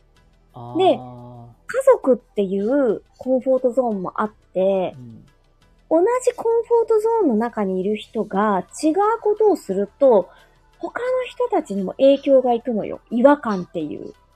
うん。だから、やめとけとか、夢のお試しって言われて足の引っ張りとか、揺り戻しと呼ばれる現象が起きるのね。でも、うん、思い出してほしいのは、代わりに生きてはくれないの。うん。生きるのは自分自身だから、自分で、やっぱ切り開いてね、いかなきゃいけないんだからなとは思うけどね。まあでもタイミングとか、例えば、うん、今じゃないよねっていう人も中にはいたりするから、別に、あの、転職とかをね、推奨してるわけではないんだけれども、うん。ただ、うん。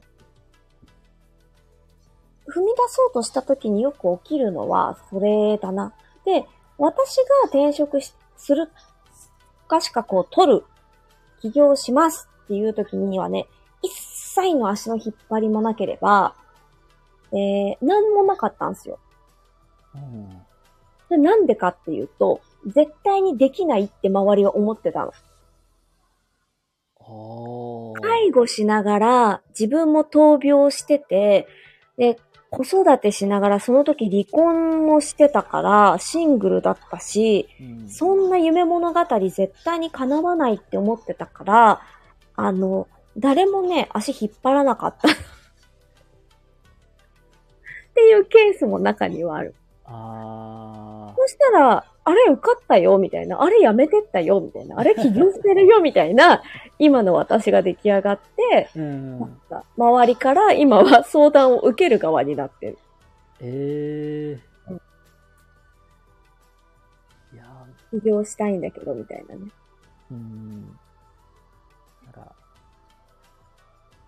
まあなんか実際、なんか僕もそうだけど、うん。やっぱり、起業します。起業したいっていう、まあ将来的にはそういうのもしたいっていう話をしたら、やっぱり親には反対されたし、うんうん。で、やっぱり、まあ、その夢に向けて、ちょっと転職もしたいっていう話もしたらしたで、うん。お前は一体何がしたいみたいな。うんうんうんわざわざ大学出て、うん。教員免許取って、うん。じゃあその教員免許持ってんのに なんで学校戻らんねんみたいな。うんうんうんうん。まあ、そういうのもめっちゃ言われたし、まあ今の職場でもう少し長く働けみたいな、もうなんかずっと働けよみたいな。うん、だからその、環境よね。あなたに変わられてしまうと、自分たちもコンフォートゾーンが変わるから怖いのよ。あ家族っていうコンフォートゾーンで、そのままで居心地がいいのに、なんで出て行こうとするのって言って引き戻そうとするのよ。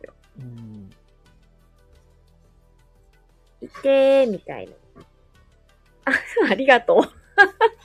はい、えー、Kindle 出版で、HSP を活かしたキャリアデザインの旅、優しさの魔法、出版中です。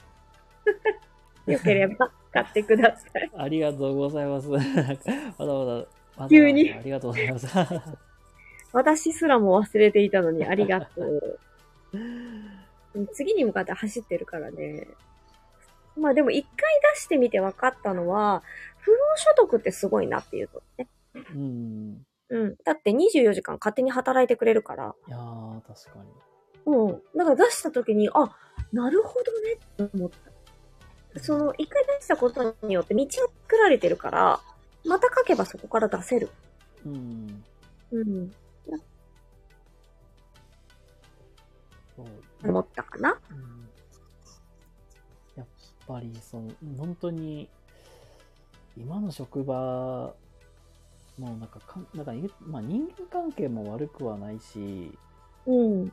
まあ僕も仕事、仕事やってる内容とかも嫌いではないっていうのはまあ本心ではあるけど、うん。なんかやっぱりゆ夢追いかけたいし、うんうん夢うを追いかけるにも年齢にも限界はあるなみたいな思ってて、ん。うん。なんか、正味、ただってアイドルでも、うん。なんか20代前半までは全最前線で売れるけど、うん。荒さ目に近くづくにつれて賞味期限みたいに切れてきて、うん。じゃあ実際にじゃあ、まあ、30後半でアイドルしてますって人って、まずいないじゃないですか。そ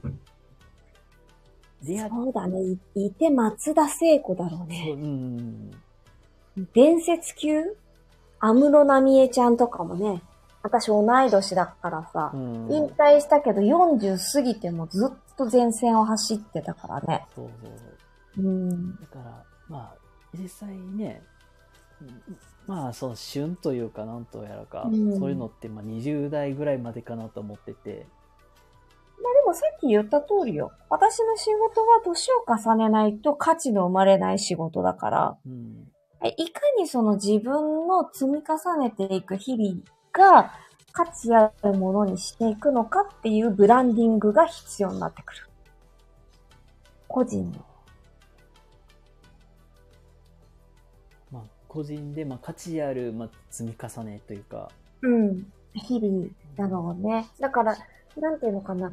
すごくこう、だからといってなん、毎日を全力疾走でみたいな、そういうのではまた違うんだけど、うん。なんか豊かな日々を暮らしながらも、その時間を、うん、ちゃんと味わう、丁寧に生きるっていうか、うんなんかそういうのが積み重なっていった先って多分綺麗な花が咲くんだろうなとはうん思うかな。うん。そう、味わう。日々のね、日常だったり、感情もそうだね。あの、感情自体って、あの、ネガティブもポジティブもないのでう、ん。出来事とかね。よくその、感情と出来事ってくっついちゃうんだよね。うんそうすると、ポジティブだったり、ネガティブだったりってなっちゃうんだけど、うん感情と出来事って切り離さないと、ごっちゃになっちゃうから、で、出来事は出来事で客観的に見ると課題になる。うん。まあ、解決できるんだけど、誰かの手を借りるとか、うん何らかのルーティン変えるとか、なるんだけど、今度感情っていうのは、例えばそれが怒りであっても、悲しさ、寂しさであっても、味わうっていうために生まれてきたものだから、否定しなくていいんだよね。なんかさ、ネガティブは持っちゃいけないみたいな風潮があるんだけど、うんそうするとね、あのね、こう、心の奥底にしまい込んじゃうんだよね。あの、ずっとグーにしてる感じ、手を。あで、うん。グーって。で、ずっとグーにしてて、じゃあ、チャンスが来ました、掴んでくださいって言われても、手がグーだから掴めないのよ。開かないですからね。うん。でも、開いたらさ、ネガティブがバーって出てくるわけじゃない？ああ。うん。結局向き合わなきゃいけなくなるんだけど、それそれを受け取るためにはね。なんだけど、ちゃんと味わい尽くすっていうのがすごく大事で、うんでも、それってめっちゃ怖いことだから、よくみんながやるのはカウンセリングに行ったりとか、うんそういう専門家の人に話を聞いてもらいながら、一緒にその感情の整理をしていくっていうのを、専門家の手を借りるっていう一人だと、なかなか難しいかなっていうふうには。なんだろう傷をつけずに生きてきた人も、間違わずに生きてきた人も一人もいないと思ってるから、うんだからこそ、こう、それすらも大事にできるように向き合うって大事だなって思うかな。うんうんなんか、実際にまあ、なんか本当、めっちゃ悩みになっちゃうんですけど、うん。まあ一言で言ったらなんか伸び悩みみたいな、うんうんうんうんうんうん。まあ、なんか、まあこれもなんかさっきの話もつながってくるんですけど、まあ、やっぱり、まあ天井みたいなのがまあ決まってるみたいな、まあそれはもうなんか、そのなんか、しなんか会社にいる視点からしか見えないから、うん。やっぱり天井が決まってて、うん。あんまりなんか、キャリアの幅が広くないという状況もあるし、うん。まあじゃあ、だからと、まあそのスキルをまたもっと身につけて、うん。じゃあ、教えるの上手になればいいやと思っても、なんか、なんか、なんかこれはまあ、環境のせいにするのも、ね、良くないかなと思ってて、うんそ。の、けど、結局環境のせいにしちゃうんですけど、うん。なんか教えてもらえる環境もないし、うん。なんか、だからといって、なんか、そういう、まあ、研修であったり、話し合う場みたいなのもなかったりというところで、なんか結局、なんかもう自分が持っている引き出しの限界っていうか、キャパみたいなのがもう、うん。うん。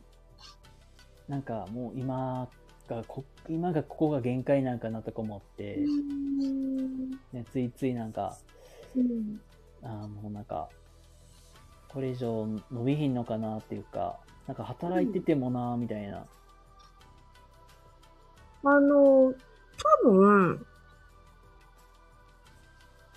あの、植物で例えると、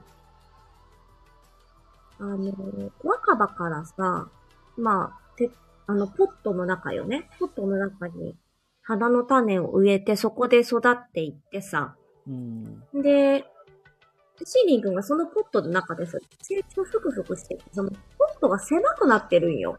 根っこが張り尽くして。うん。で、限界感じてるわけ。このポットどうしようみたいな。狭いんだけどみたいな。これ以上勉強もできへんし、成長もできへんし、ここにいてもなっていうふうに思ってるんだと思うんだけど、うん。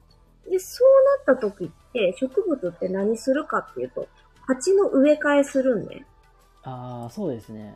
うん。あの、き、あの、ちゃんと春にな、その人の、あの、タイミングっていうのをちゃんと見計らって、あの、鉢の植え替えっていうのをやるんだけど、その時に、一回り大きい鉢に入れれば一回り大きくなるんよね。うん。二回り大きい鉢に植えれば二回り大きい木になる。植物でも花でも何でもそうなんですよ。うん。多分植え替えの時期が来てるんじゃないかなと思ってて。で、あと、あの、これ以上伸びひんっていうってことは、伸びたい方向があるんだと思うんだけど、うん。そこの伸びたい方向が何なのかを知ると、どこに勉強会に行ったらいいかがわかる。そうですね。なんか、結局、まあ、これもなんか、これ、多分僕のリスナーさんとかにも僕話してて、うん。今、実は転職活動も同時並行で僕進めてまして、うん。うん。まあ、結局、まあ、夢、まあ、自分が将来的に、まあ、そのキャリアコンサルタントも資格もちょっと視野に入れてうん。動いてまして、で、ってなったら、結局、なんかその鉢の植え替え先として、結局もうなんか、やっぱりちょっと、ガラって書いて、もうん。う、その、なんかそういう営業系のお仕事？うん。を今ちょっと視野に入れながら動いてるって感じであって、うん。うん。うん。なんかこのね、悩み的にはなんか、そのままなんか同じ同業で進めていっていいのかなそれともなんかもうやっぱり思いっきり変えちゃえばいいのかなみたいな。例えばだけど、同じ同業で鉢を植え替えても、営業で鉢を植え替えても、これまで張ってきた根っこはくっついてくるから、経験として。ああ、うん。だから、だってその根っこ削ぎ落としたらさ、また一からになるじゃん。種植えるところからになるでしょ？うん。そうじゃないじゃん。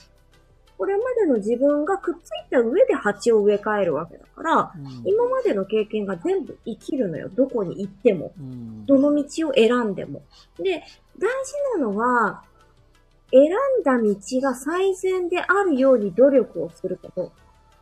ああの道かな、この道かな、じゃなくて、自分がこの道って決めた道を最善の道だったって思えるように努力すること。あ。うん。でその先にね、例えば、一生懸命頑張ったけど、結局うまくいかなかった。じゃあ、やっぱこっちかって言うんだったら、またそれはそれで、鉢の植え替えなんだろうなっていうふうに思うけど、うん。うん。でも、今までの自分はどの道を選んで、どの鉢に植え替えられてもくっついてはくるよ。だってピッチピチに今、ビッチビチに根っこが張ってる状態だからね。ああ、なるほど。これ、だって、そこにさ、栄養のさ、土とかもさ、抱え込みながらさ、は、植え替えるわけだからね。うん。ぴょいって、ぴょいって。で、そうなると、うん、これまでの自分を、じゃあ例えば営業のね、えっ、と、土のところで活かしましょうってなった時に、今までの経験でどれが生きるのかなっていうところで自分の棚卸しっていうのをやらなきゃいけないああ。必要が出てくるという。なるほど。うん。自分がこれまでやってきたことで、営業、その会社の営業をするにあたって武器になることって何だろうとか、うん。うん。そこら辺を、まあ、整理するなり、やっていくと、次の道が見えてくるかもしれないし、今よりもいいお給料の同じ同業に変わるとしても、うん、結局、今まで何してきたんですかってこと聞かれるからね。あまそれが説明できるようになっとかないといけないしあ。う、ん。今よりもお金をもらえる自分であることを、やっぱりアピールしなきゃいけんだろうなと思う。で、ちょっと私の話になるけど、はい。私は13年間、やっとまともに働けて、社保にも入れてもらえたけど、アルバイトだったのね。うんで、も、フルタイムで働けて、で、でもアルバイトだったから、あのね、その会社の研修受けらんなかったのよ。ああ。社員登用もなかったし、うん。自分の限界はこう考えてたよ。やっぱり。これから先どうしようかなって。それこそ天井だよね。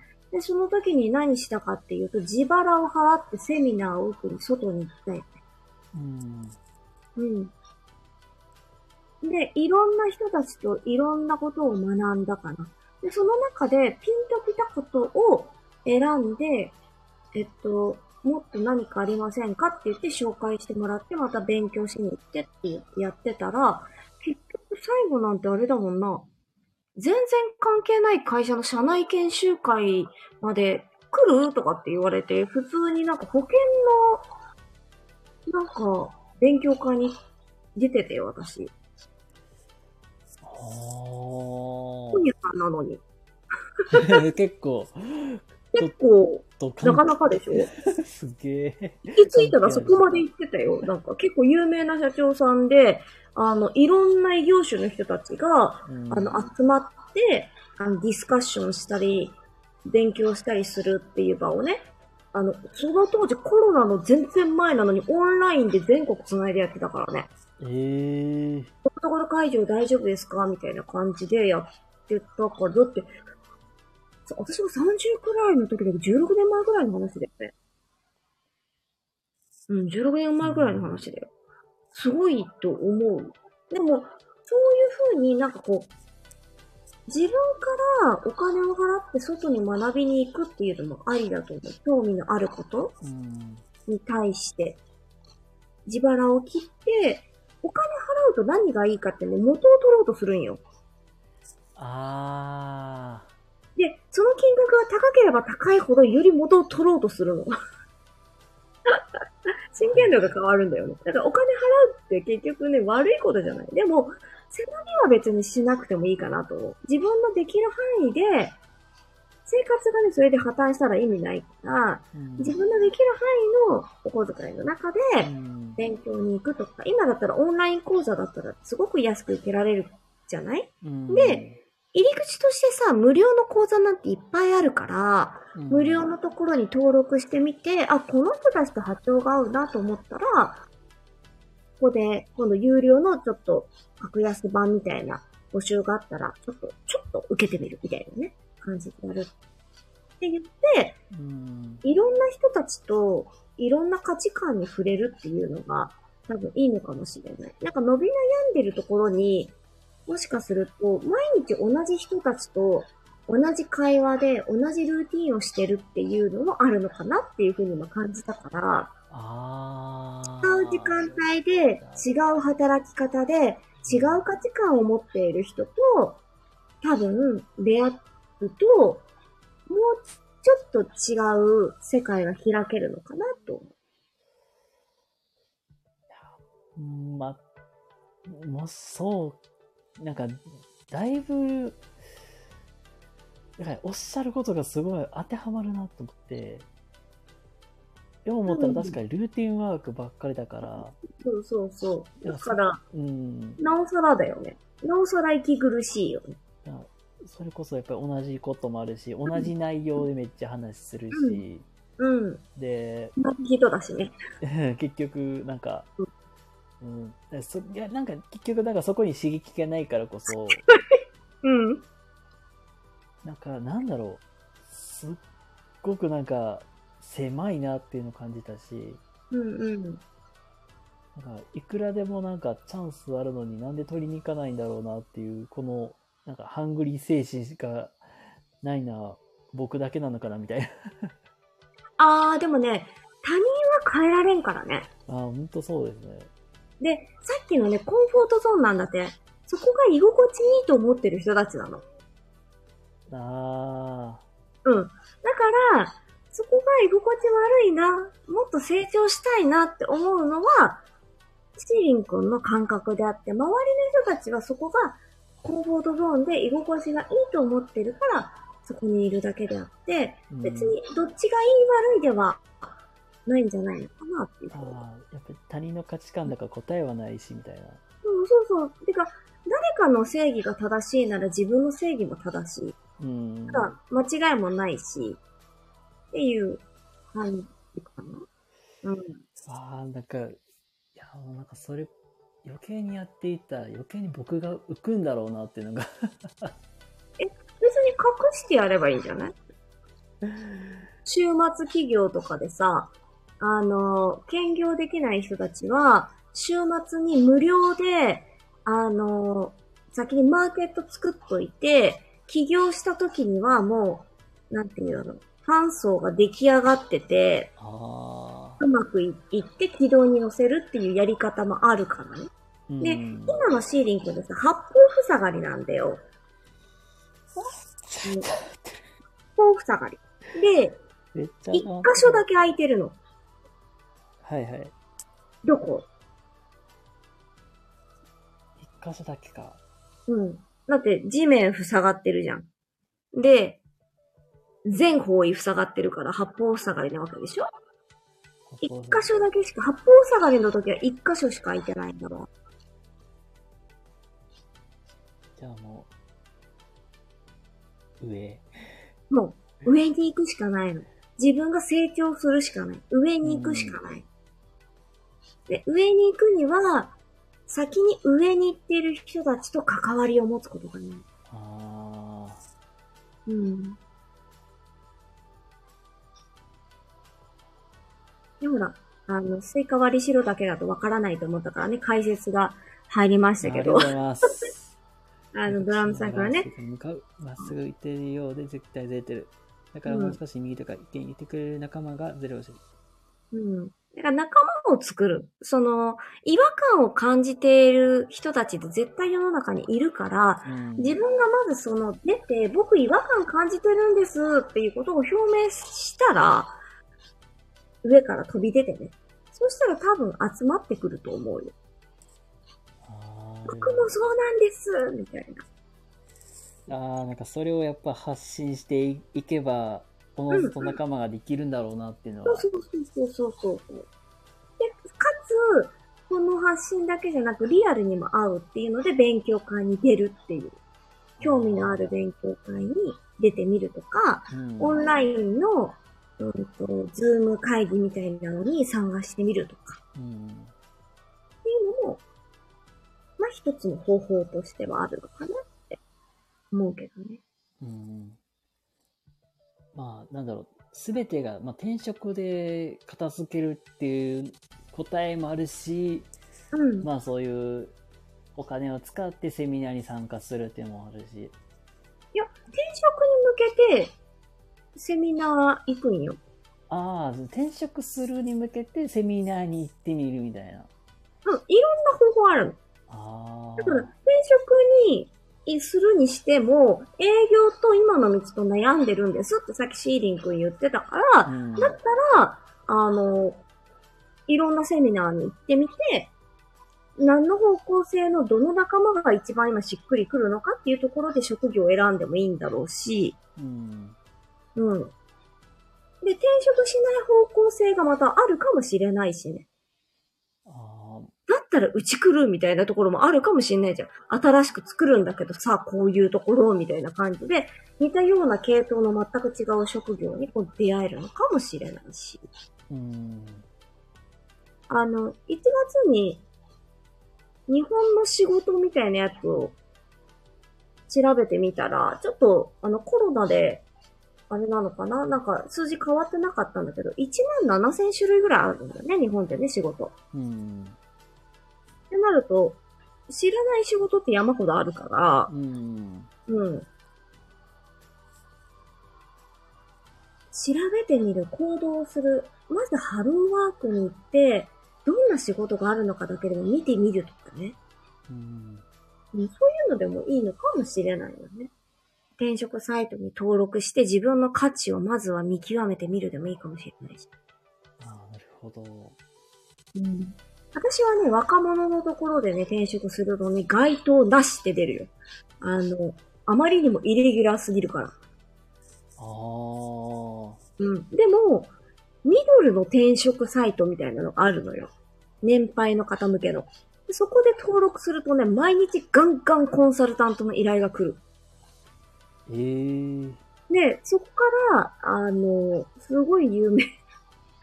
結構すごい方々から今お声がかかってて、うん。あの、うん、ちょっと今度参加しようかなっていうふうに思ってる、えー勉強会とかもね、あったりするから、うん。道ってどこから来るのかわかんないから、うん。まあ、どんな形で来ても受け取れるようになっとくことだね。柔軟に。スペースを開ける。要は断捨離でもそうじゃないスペースを開けてなきゃ入んないよね、みたいな。なるほど。うん。さっきの手の話もそうなんだけどね。握り、握り、こう、拳を作ってたら新しいものはこう、掴めないみたいなね。うん。なんだけど、ただ、あのー誰にも言えないこととか辛いことってどうしてもさ、握り潰すじゃんうん。まああのー腹の奥にしまい込むじゃん。に。うん。潜在意識と呼ばれるところに、うんもうなかったことにして。うんでも残ってるんだけど。でも、じゃあその感情をどうやったら消えるかっていうと、誰かに話す。あ、あーもしく、は、紙に書き出す。うん。が、うんと、もう一回、辛いことなんだけど、もう一回その感情を味わい直すと、カタルシスっていう脳の現象が起きて、脳みそは記憶を消してくれる。ね、記憶というか感情を和らげてくれるっていうか、少しずつ少しずつ浄化してくれるの。カタルシス、浄化っていうの。ドラムさんも聞くよって言ってくれてる。あ不あ。登校の子が学校に行けないのって親に話せないからなんだよね。うんで、安心できる人に安心できる環境で、実はこうこうこういうことがあったんだっていうことを話せると学校に行けるようになるんだけど、うん。話すってもう一回いじめられ直されることなの。だって思い出しながら話さなきゃいけないから。確かに。だから勇気がいることなんだよね。感情を誰かに聞いてもらうこと。うんだから私、キャリアコンサルタントの仕事をするときは、命を預かることだと思ってるから、自分の言葉に、えっ、と、賠償保険かけてる。うん。それぐらい、すごいことを、お相手の方がしてくださってるって思っているかな。うんまあ、他の方々ももちろんそうだし、私の先輩とかもそうなんだけど、自分の感情をギュッとしてるものをパッてしたいんだったら、誰かに聞いてもらう。もしくは紙に書いてビリビリに切って捨てるとか、うんそれもタイミングがあるのね。うん神様からのギフトだと思ってる気づきっていうのって。うんだから無理に、あの、あ、この人これが原因だなっていうのが、例えばキャリコンしてて分かったとするじゃん。うんでも、その人のタイミングがあるから、私は絶対にその人が自分で気づくまで待つのね。まあ、でも、例えば命に関わることとか、そうなってくると話は別だからう、ん。あの、違うルート、違う方法を取るんだけれども、でも、通常は本人が気づくまで環境を整えて待つ。うん。っていうことをやるので、だから例えばシーリンクが今手放せない感情があったとしてもそのまま握ってていいのよ。うんいつか手放すタイミングが来るから。うんそれはそのまま抱えていけばいいの。どんな感情も宝物だから。うんただ、手放すと余裕ができるんだよ。ススペースができるから、心に。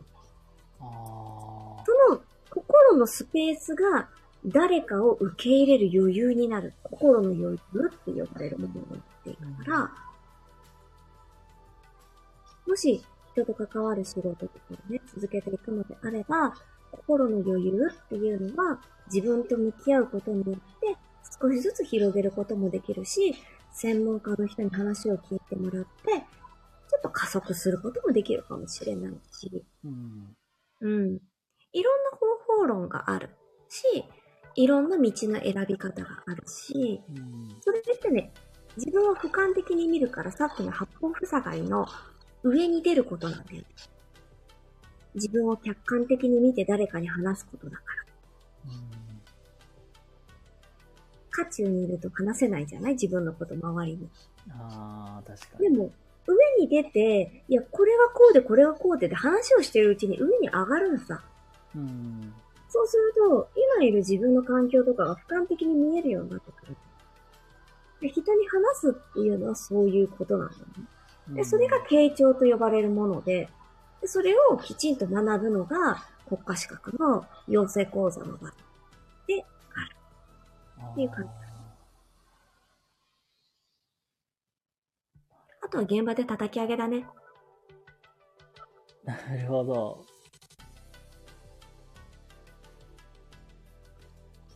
まあ、なんだろう、実際に上に登って俯瞰して見ていく中で、まあ、学ぶこともあるだろうし、あると思うよ。気づけることも。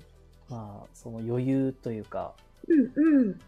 その余裕を作るっていうところもやっぱり大事になるし、そうそうそうそうそうそうそう。だからまあ、道はまあ答えは一つではないからこそ、うん。迷うけどね。まあ実際に、まあだから結局転職するのが正解なのか、とどまるのが正解なのかっていうのも答えもわからないから、うん。まあ、とりあえず、まあ、動いてみて、まあ、転職し、まあ、例えば転職してみるなら転職して、その、まあそこで、まあ、花を咲かせるようには、とりあえず動いてみるのも一つだし、みたいな。うん。あとはその、転転職するのが正解なのか、え、とどまるのが正解なのか、まだ自分で見えてないんだとしたら、うん。例えばだけど、A4 の紙に、真ん中に線1本引いて、うん。左側に転職した時のメリットとデメリット。転職しない場合のメリットとデメリットを右側に書き出していくの。うん。そうすると、メリットとデメリットのメリットが多い方を選んだ方がよくね？っていうワークもある。ああ。転職して、こういうメリットがある。でもこういうデメリットもある。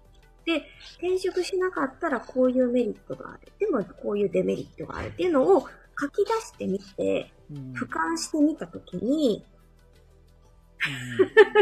深いね、アーカイブ残してほしいとか、リクエストがあったけど、あの、俯瞰してみると、わかるん。だよね。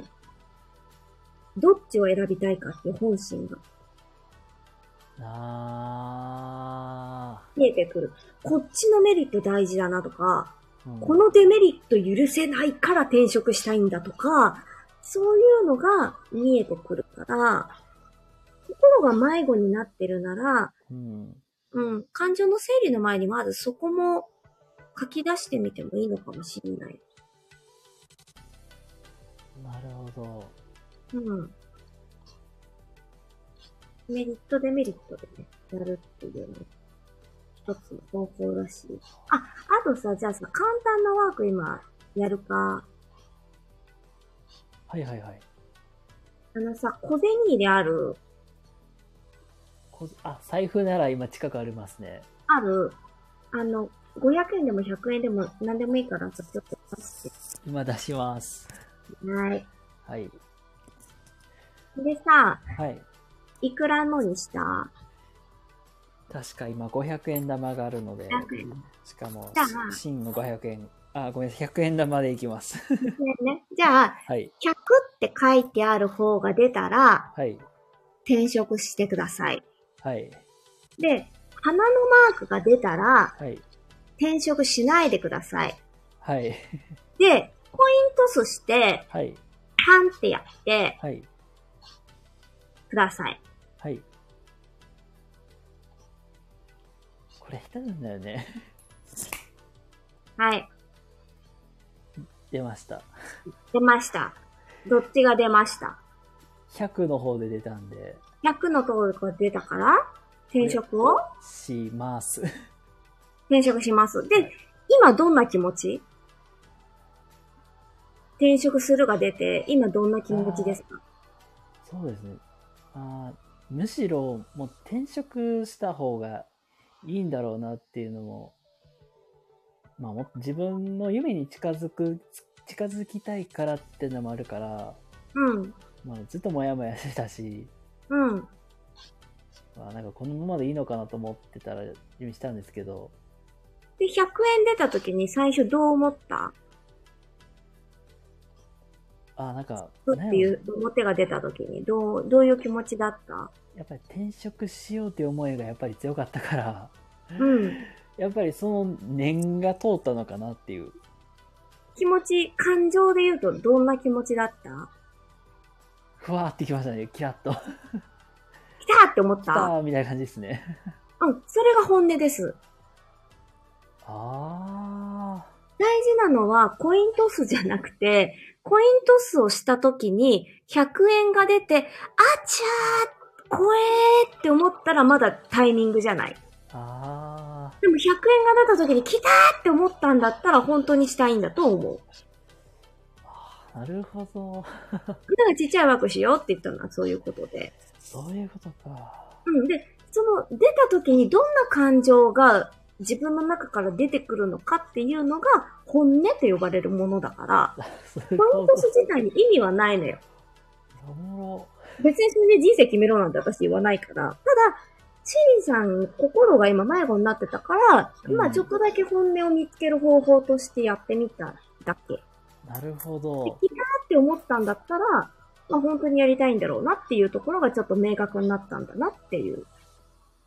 なるほど。めっちちょっゃおもろい。とスッキリしたと思うよ。めっちゃおもろい。でも面白いと思う。で、こういうワークいっぱい持ってるから、はいその場その場で、この人には今これかなとか、こうんこまでかなとかっていうのを考えながらやるけど、もう今やってみて、来たーって思ったんなら、あの、それに関する、じゃあ、行動を起こしていけばいいんじゃないかなと思うよ。うん。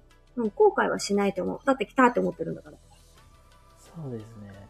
うん。自分の感情が今明確に感じられてるんだったら、その感情に正直にいけばいい。うん。うん。なるほど。めすっごい深いな これもコメントでも深いねって来てるけどね。ほんまでもこんな仕事よ、私いつもやってんのでも入り口でしかないけどね、これ。もあっとやると、ほら、プライベートになっちゃうから、あうん。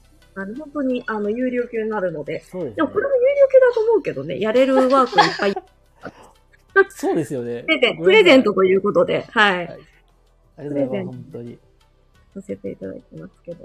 いやー、だから実際、なんか、実際こうやってお話しして、うん。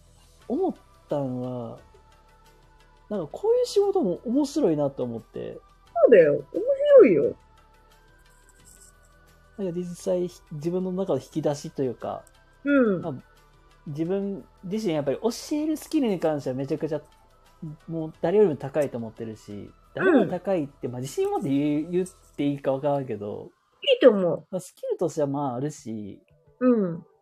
まあ自分の職場でもやっぱり今集団指導なんで、うんうんうん集団うん。指導のスキルで一番高いのは自分やなって思って、うん。うん。まあ自慢できるくらいではあるんでうん。それに掛け合わせてこんなんできるってなったらまあ面白いなと思って今やっていく中で強いと思。だから、何を掛け合わせるかなんよ。掛け算。あ掛け算なの。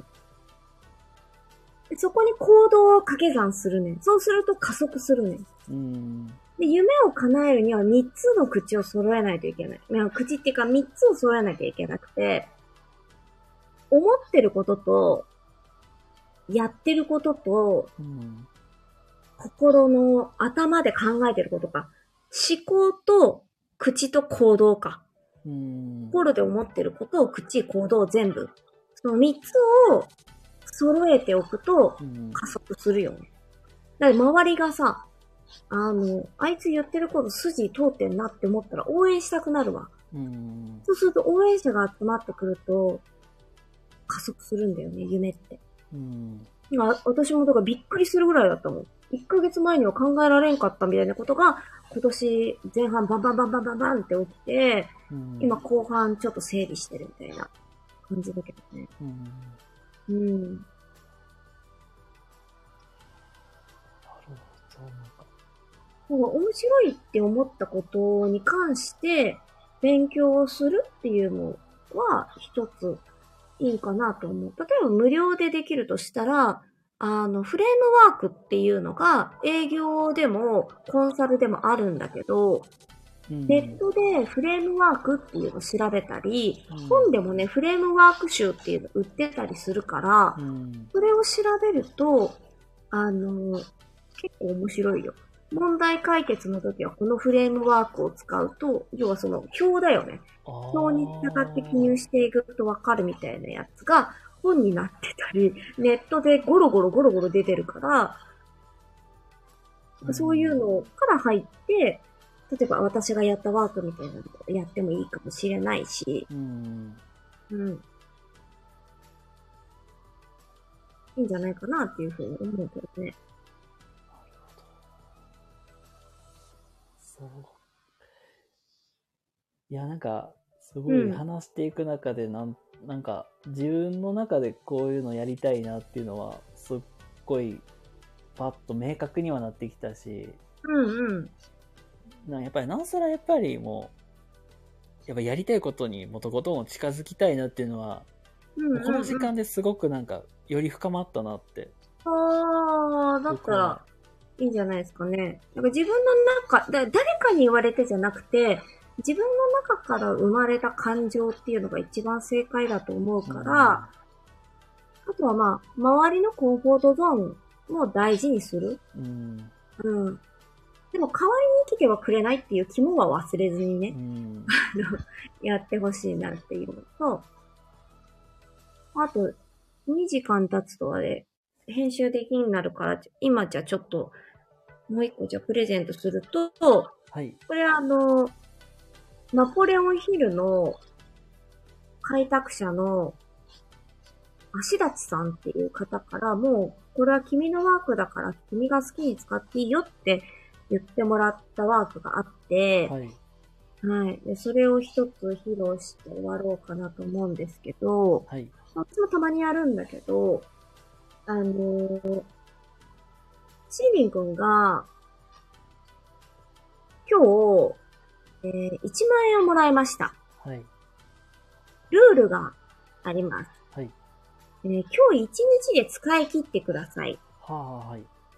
プラス、あなたが本当に大切なもののためだけに使い切ってください。おー。ただそれだけです。はい。で必ず今日中に大切なもの、シーリングが大切なものだけに使ってください。この二つのルールを持ってシーリン君は街に出ます。何をしますか？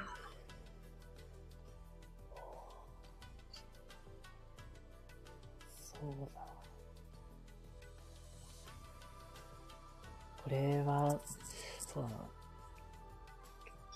から自分が大切にしたいものってまだないけど、うん。まあ、やっぱり、1万円あったら多分僕、多分家族に、うんうん。まあ、ちょっと、まあ、料料理って、料亭、料亭まで行かないですけど、うん。まあ、どっかでご飯食べに行って、うん。まあ、そ、で、余った分はなんか、お土産買うとか、うんうんうん。なん、まあちょっとしたデザートとかなんや、そんな感じで多分使い切るかなって。うーん。なるほどね。例えばだけど、私の授業に出てた人たちはね、カウンターのお寿司に、両親と一緒に行きますって言った人いたわ。あー、めっ回転寿司しか行ったことないから。カウンターのお寿司行きます言うた人と、うん。あとね、映画館で朝からレイトショーまで見たい映画をひたすら見まくりますって言った人もいたし、えー、1万円を使ってどこまで行けるかっていうのを電車に乗ってやってみますって言った人もいたし、えー、温泉巡りに行きますって言った人もいたし、日帰り温泉でどこまで入れるかみたいな1万円で。はいはいはいあとはお茶高級茶を買いたいとか、うん。一人一人ね、すごいなんかね、いろいろこう出てくるんだけど、じゃあ、このさ、今さ、1万円の使い道について考えてるときさ、シリ君どんな気持ちだった？あ僕的には、うん。やっぱり家族、僕めっちゃ家族にめっちゃめ迷惑かけてたし、うん。なんか、それなりに何なんか何かできたかって言えば何もできてないから、うん。この年になって何もできてないって恥ずかしいなと思ってて思ってるんで、うん。まあそれもあって、やっぱり家族でなんかどこか食べに行くとかってうんいううん。のが、まあすぐパッて思い浮かんで、で、それを考えてたときはどういう気持ちだった？あめ最初どうしようかなと思ったけど、やっぱりなんか大事、大事な人には使いたいなっていう気持ちだっ。たんで、でそのしたいなっていう。1万円を実際に食べてる風景とかを考えたりとかしたと思うんだけど、はい。その時ってどういう気持ちだった？一緒に食べてる時とか、お土産を選んでるんだろうなとかっていうのを想像した時どんな気持ちだった？感情の方ね。理由とかじゃなくて。ああ、そうだな、僕、あめっちゃき、そうだな。家族はどんな顔してた？まあ、に、まあ、それは楽しい気持ち、にニコニコしてるなっていう部分もあるし、うん。僕もなんか、あーやっとできたでね感じで、ちょっと嬉しい気気持ちにはなってるかなっていう。嬉しい気持ちだよね。はい。その時にさ、どうやったらこの1万円を台無しにしてやろうかななんて考えた？は、考えなかったです。考えてないよね。で、これね、この1万円と同じものを私たちって実はみんなもらってここにいるんだわ。あなたは、あなたの人生という命をたった一つもらって生まれてきました。決まっていることは二つだけです。あなたの大切なものだけに使ってください。そして、一生を使って使い切ってください。で、あなたは今、その二つのルールのもとにもう世の中に出て生きています。何のためにあなたの命を使いますか？ああ。何のために使い切るか。ってなった時にパッて浮かんだものが多分あると思うんだよ。今ここで言わなくていいから。うん。でそのおぼろげながらでも何のために使おうかっていうものが多分これから先の種になると思います。あで、命っていうのはね、今日もね、有名な方が亡くなられていたし、地震もあるし、コロナもあるし、いつどんな終わり方するのかわからないよね。お金だって落としちゃうかもしんないしさ、うん。なくしちゃうかもしんないしさ、いろんなことがある。でも今私たちは生きてここにいる。うんじゃあ、この命を自分の大切なもののためだけに使って生きる。で、必ず一生は一生で一回しかないから使い切らなきゃいけない。じゃあ何のために使うのか。1万円も一緒なんだよね。台無しにするために生きようなんて誰も思ってないと思うの。うん。で何のためにこの命を使おうかっていうのが、1万円ワークっていうワークでやってることです。ああ。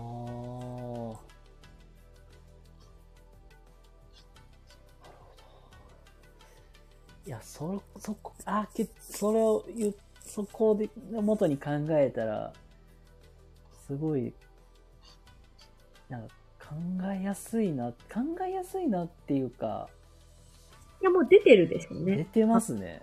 うん。出てるし、さっきのそのコイントスで出た感情がより明確になったんだと思う。で、未来も見えたと思うので、うん。それはここで表明しなくていい、あの、個人のね、プライベートの話で、あくまでここ公開の場なので、はい。そこまでは掘り下げませんが、うんあの、普段はもっと掘り下げて、えー、スモールステップにして、じゃあそれをどういう風に伴走して、どこまで一緒に走りましょうかっていうところまで行きます。ああ、なるほど。で、企業であれ、個人であれう、ん。同じなので。うん。まあ、ちょっと、あの、あれは違うけどね。うん。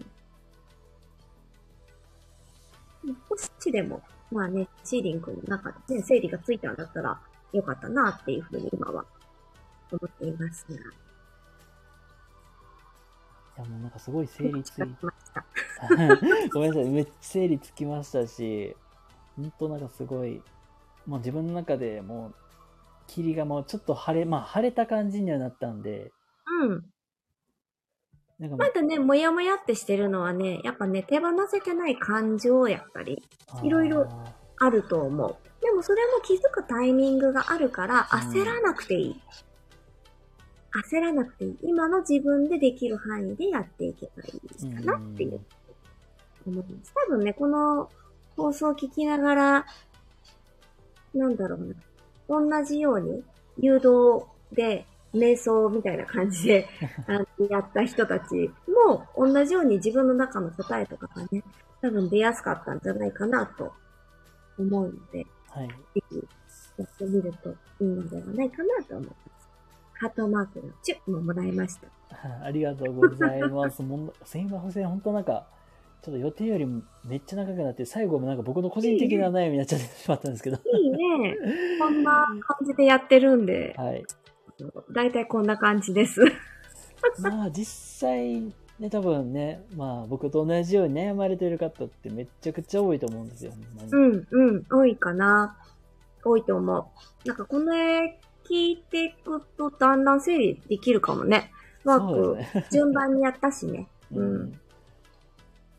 まあ、実際に、まあね、なんか、本当にめちゃくちゃ相談したいっていう人もね、まあ聞いていらっしゃる方にもね、いるかと思いますのでね。まあこの場合って、まあ、これは有料級ですもんね。個人的に聞いてほしいとか。そうね、通常は今有、うん、有料で1時間5000円で、うん。うんとね、3時間セットです。だって今2時間でしょ ?2 時間で霧が晴れてるでしょ？はいで。ここから設定していくから1時間で、やっぱね、3時間ぐらいかかるんだよね。あうん。で、1時間5000円にししていて、企業とく県とか国からはもうちょいもらうけど、あ。うん個人の人からはあんまりいただかないようにはしてまして。で、あの、初回は、私は無料なんですよ。あの、あコンサルタントもカウンセラーも相性があるんで、ーあ、はいはいはいはい。自分に合う合わないがあるから、うんその代わり時間がすごく短いです。すじすごく時間短くて、うん、そうだね。まあ、60分ぐらいかな ?1 時間ぐらいうんで、うんとちょろっとお話の整理みたいなのをさせてもらって、相性どうですか？みたいなのを聞いて、まあ、伴走するっていうのが、初期の頃の私のお仕事で、今ね、ちょっとね、個人コンサルはあんまり受けてないんすわ。あ、そうなんですね。あの、企業と県と国と、ちょっとあの、うん忙しくて、あ忙しいんですよ。だから、この前オンライン講座で、グルコンやったんですよ。グループコンサルティング。ー、うん。そしたら、グルコンでもね、結構気づきがありましたっていう声がすごくあったんで、今後オンラインで、グルコンで、あの、やろうかなとは思ってるんですよ。例えば90分で3000円みたいな。あうん。で、少人数で守秘義務が、もちろん当然ね、皆さんプライベートのことを話されるから守秘義務限定にして、ちょっとね、グループコンサルティングみたいなので、3000円ぐらいで。だったら、90分3000円でグルコンだったらまあ、お金も払ったし、ちゃんとやろうっていう気になるかなっていう価格設定で行こうかなとは思っています。なるほど。まあ、そののを、まあ、今年ね、実際にやったっていう感じです。あーわかりました。うん。私はこのチャレンジをしたので、来年以降に向けて、そのグループコンサルティングに向けた資料作りとかをうん。全部今キャンバでやったりとか、うん。キャンバもそのために勉強会に出て習ってますんで、あ。全部がね、種まきなんですよ。ーうん。全部が種まき。どうなりたいのかのための種まきを時間薬って言って、うん。時間を味方につけて、花を咲かせていくうんな話。るほど。私の仕事の作り方って言うとそんな感じです。どんな種が必要で、どういうタイミングで、これがいるなと思えば、それを学びに行って、みたいなね、感じでやって。で、必ず、えー、チャレンジっていうものがあるので、うんえ、怖いですよ。私も、私でも怖い。オンラインで。ヒーみたいな感じになりながらやったけど、でも3回同じことをさせてもらったことによって、タイムスケジュールだったり、うんあ、こういうことを求められるから、この時間を多めにとってこれ削らんばなんないなとかね。あーうん、なんかそういうのもトライアンドエラーだよね。あ、なんかまさにうん、学校の授業と同じですね。そうそう、構築と一緒よ。やってみて、また直して、で、終わりがないお仕事で。この経験がまた次の相談者の方の相談に役に立つわけですよ。自分自身が経験してるから。うん年を取ることは価値なのよ。うんうん。現状じゃないのよ。私なんて生まれたてのひよっこだって先輩たちに言われてるもん。あーペリコンはキャリアコンサルタントを生きるんだよ言われてるので、うん日常生活がキャリアコンサルティングだったねって言われてるから、うん日常が整ってない人間ができないよねっていうふうに言われてて、うん必ずお師匠様を後ろにつけてます、各分野に。うん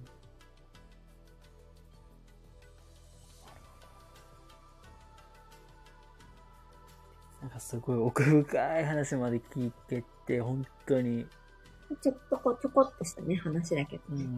うん。うん。でもしそのね、道で行きたいなって思ってる人がいるなら、こんな風にやってるで、みたいなことだけね、お話ししてみたけど。うん。まあもう、うん見えたでしょ。まあ、見えました。はだよね。い。うん。まあ、だからそれを、まあ、どういう風に種まきしていくかっていうのを楽しみながらやりな。なるせっかほど。くの人生なんだから。うん楽しみながらどう種まいていこうかなとか、うんどう展開させていこうかな、みたいな。うんで、エラーを恐れないでほしい。あの、挑戦しないかったら、変わり映えのない毎日が来るの。でも、挑戦したからエラーが起きるのね。で、致命傷じゃないなら、それは経験だから、うん、うん。死ぬこと以外かすり傷って、よう言うなって思ってたけど、本当にそうだなって今ならわかるかな。あ46の私ですらさ、トライアンドエラーでチャレンジして失敗してまたやってっていうのを繰り返してるんだからあ。さう、ん26歳のあなたができないはずないわよ。46になっても怖いもんは怖いよ。うん。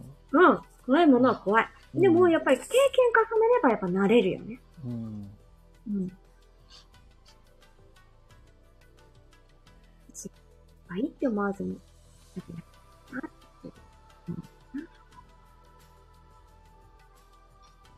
わかりました。本当に、なんか、有料級の話とかまでもね、本当出していただいて、まあ、本当ありがとうございます。いいえ、いつもだってね、あの、本当に一人一人にこう、あの、カスタマイズしてやってるので、はい。はい。もっともっと、あの、やっておりますが、簡単なお話で。フォローしました。え、ドラムさん私を？え？どういうこと？シーリンさんをフォローしたの？の方ですかね。うん。シーリンさんフォローしたの？私もうフォローしてなかった。そう、そう、そうって来た。シーリンさんね、あの、これから頑張っていくからさ、応援しよう、私たちに。インスタとスタイフ、両方フォローしたそうですよ。ありがとうございます。うん。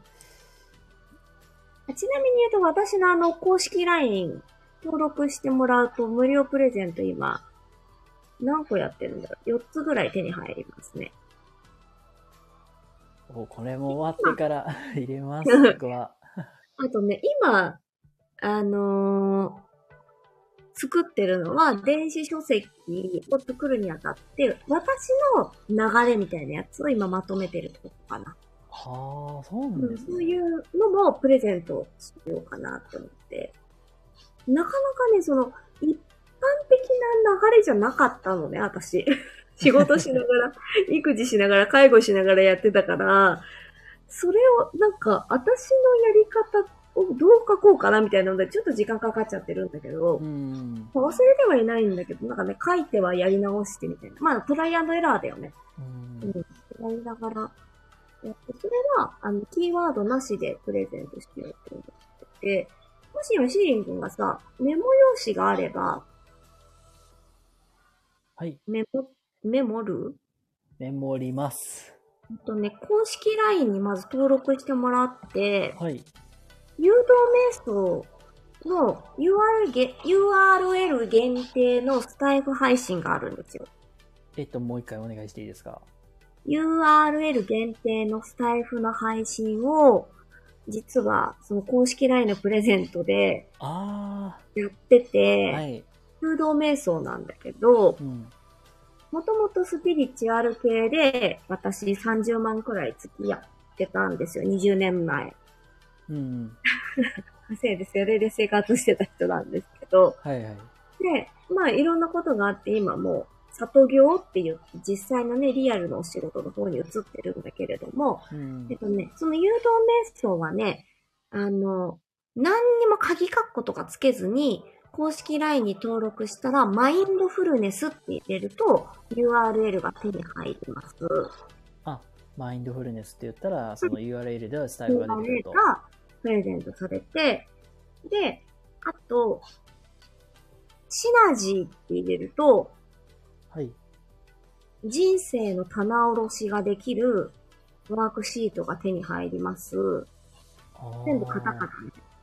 で、プチシナジーって入れると、えっと、人生の棚卸しの前に、まずちょこっと自分の整理やってみようか、みたいなのが、プチシナジーで手に入る。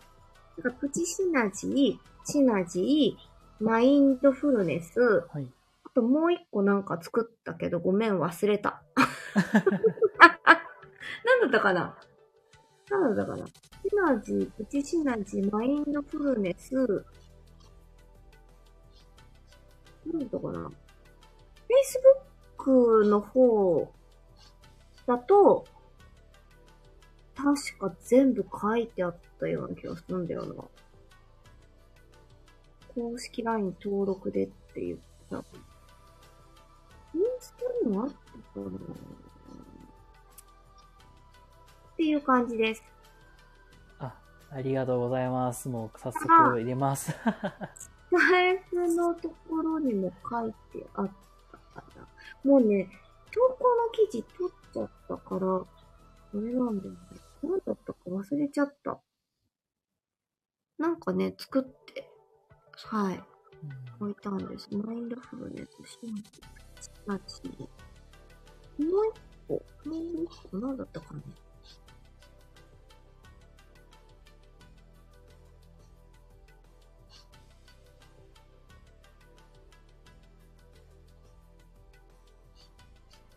ごめん、本当に忘れたわ。後で思い出したら、レターします。はあ、ありがとうございます。い。でもこの3つだけでも、多分、いいと思うんですよ。なんか、書くのが苦手っていう人は、その誘導瞑想の方、ダウンロードされてるし、うん。書く方がいいっていう人は、あの、PDF になってるので、シナジーとプチシナジーの方で、あの、自分の整理、感情の整理っていうのをうん。されてるかな。あーシャンパン。シャンパンです。シャンパン？うん。ありがとう、うさぎさん。シャンパンでした。シャンパンタワーのシャンパンです。はいはい。自分を中心に戻すためのワークです。あシャンパンタワーのワークで、シャンパンだ。そうだ。作った私よりうさぎさんの方がわかるっていうね。ありがとう、いつも。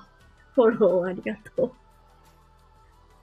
のね、4つが今多分はいと思うので、ぜひ、あの、シャンパン、それぞれね、あの、キーワード入れると、ボンボンボンボンってデータが手に入るようになってるので、はい。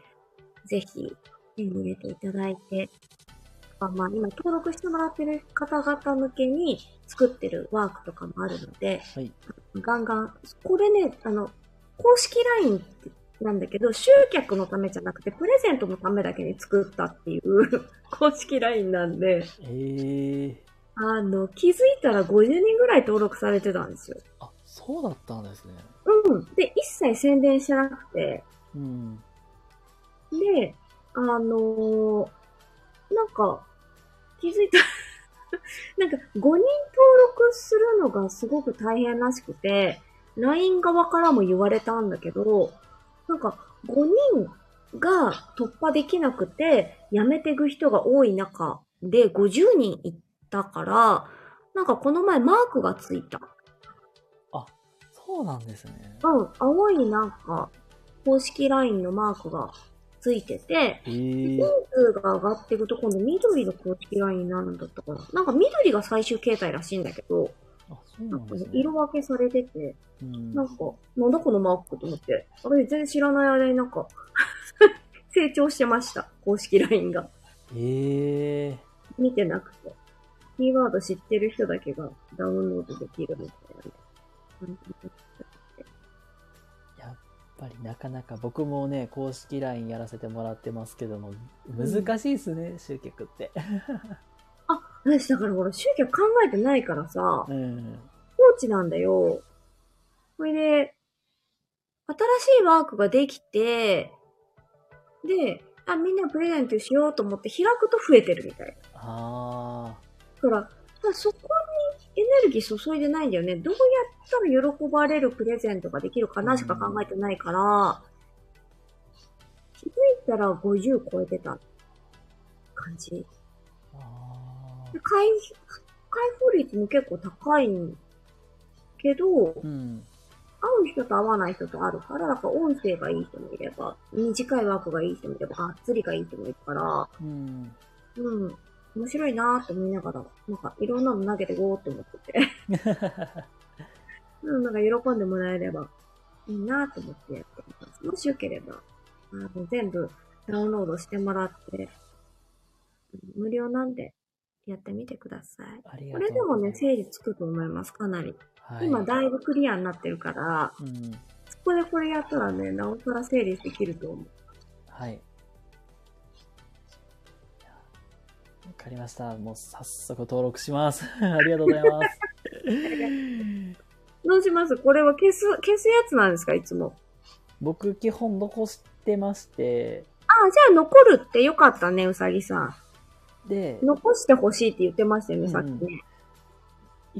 ちょっと、まあ、えっ、とね、一応基本残すようにはしてて、うん。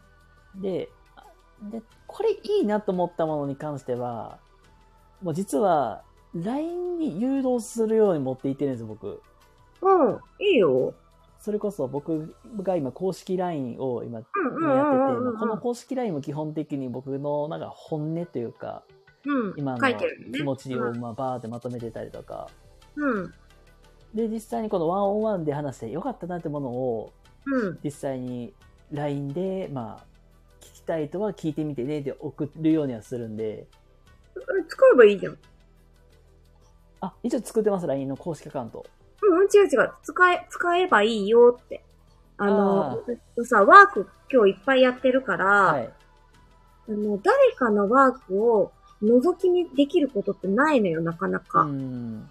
から、そういう意味でも、人が変化していく様をこう、リアルで聞けるってなかなかない経験だと思うので、うん。あの、ぜひ使っていただいて、そしてはあの、コメントで公式 LINE はどこにあるんですか？はい。えっと、公式 LINE の、えー方に関しましては、僕のプロフィールとか、僕収録の概要欄にも貼らせてもらってますが、もうここに直接貼りますね、僕。実際に僕公式 LINE のアカウントが、あ、待って待って待って。コメントで飛べたっけ？あ、飛べるね。これで実際飛べるようになってますっていうのと、はーい。まあ消えたで。あ、多分、タップしたら開けるようになってるんですけども、あ、本当だ。まあ一応公式 LINE のアカウントっていうのも作ってたりとか、うん。あと、まあ、なんか、週末起業家じゃないですけども、うん Google フォームの方で個別、うん。個別でオンライン面談っていうのを、まあ、やろうかなっていうので、いいんじゃないですか？実際に、まあ、僕が、まあ、教育系とか、まあ、うん子育てとか、うん。実際に、まあ、教員から、まあ、やっぱり転職してるってのもあるんで、まあ、そういう方に向けに、まあ、そういう相談とか、うんも。全然聞こう思えば聞けますので、登録しましたよ。僕の愚痴く、私の愚痴聞いてでも全然構いませんので、まあ、一応 Google フォームだけ、こちらが僕、あの、あれですね、オンライン面談の申し込み用の、えー Google フォームとなっておりますので、これなかなか難しいな。あ本当はなんかたあの短くするっていうこともできたんですけど、なんか、うん。あの、はい違う違う違う。あの、ほら、音声でさ、誘導するのがさ、あー、確かに難しい。これだからスタイフのところに貼り付けとけばいいよね。そうです。あれあ、俺、は、そうか、僕、収録にいつも貼っ、あ、これ、これ貼ってないどうやったっけなだから貼ってないよ。貼ってないですね、僕。そう、だから、誘導できてない。貼ろ貼ります。多はい、分貼りね、ましょう。で公式 LINE のアカウントはこちらの下にこれを貼りましょ貼ります。う。ましょう。公式 LINE は私も、多分、あの、うさぎさんも登録したんで、二人増えてると思います。ありがとうございます。はい。はい、ということで、またちょっと改善します。はい。ちょっとすぐに改善しないといけない、ちょっとね、案件が出てしまったのはい、でね、出ました、出ました。そろそろ終わっていきますか？はい、終わっていきましょう。ごめんなさい、めっちゃ長くなりましたけども、本当に2時間23分、24分か。そうだね。ね長時間、もう長丁場でしたけども、しばしお付き合いいただいてありがとうございました。ありがとうございました。はい、ということで、こちらはね、アーカイブはきちんと残しますので、よかっまたた。よかったら、うん。あの、まあ、時間ある時にも、でも、うんなんか倍速で聞いてもらいましたら全然 OK ですので、よかったら、また聞いてもらえたら幸いです。ね、最後の方のあの、シーリックのワークもね、あの、集中的に聞いてもらってもいいかなと思うので。またちょっと聞きやすくするように、また概要欄またちょっと加工しようかなと思いますんで、そうだね。はいうん、うん。いいと思います。それで、またよかったらワークの方も聞いてもらえたらいいかなと思います。はい。はい、ということで、えー本日ワンオンワンゲストでサイさんでございました。本当にありがとうございました。はい、ありがとうございました。またね。あ、またね、ありがとうございます。はい、ありがとうございます。失礼します。ということで、えーワンオンワンゲッツでサイさんでございました。ということでね、最後までご視聴いただきありがとうございました。それでは、えー皆様、明日もね、素敵な一日を過ごしください。では、皆様おやすみなさいませ。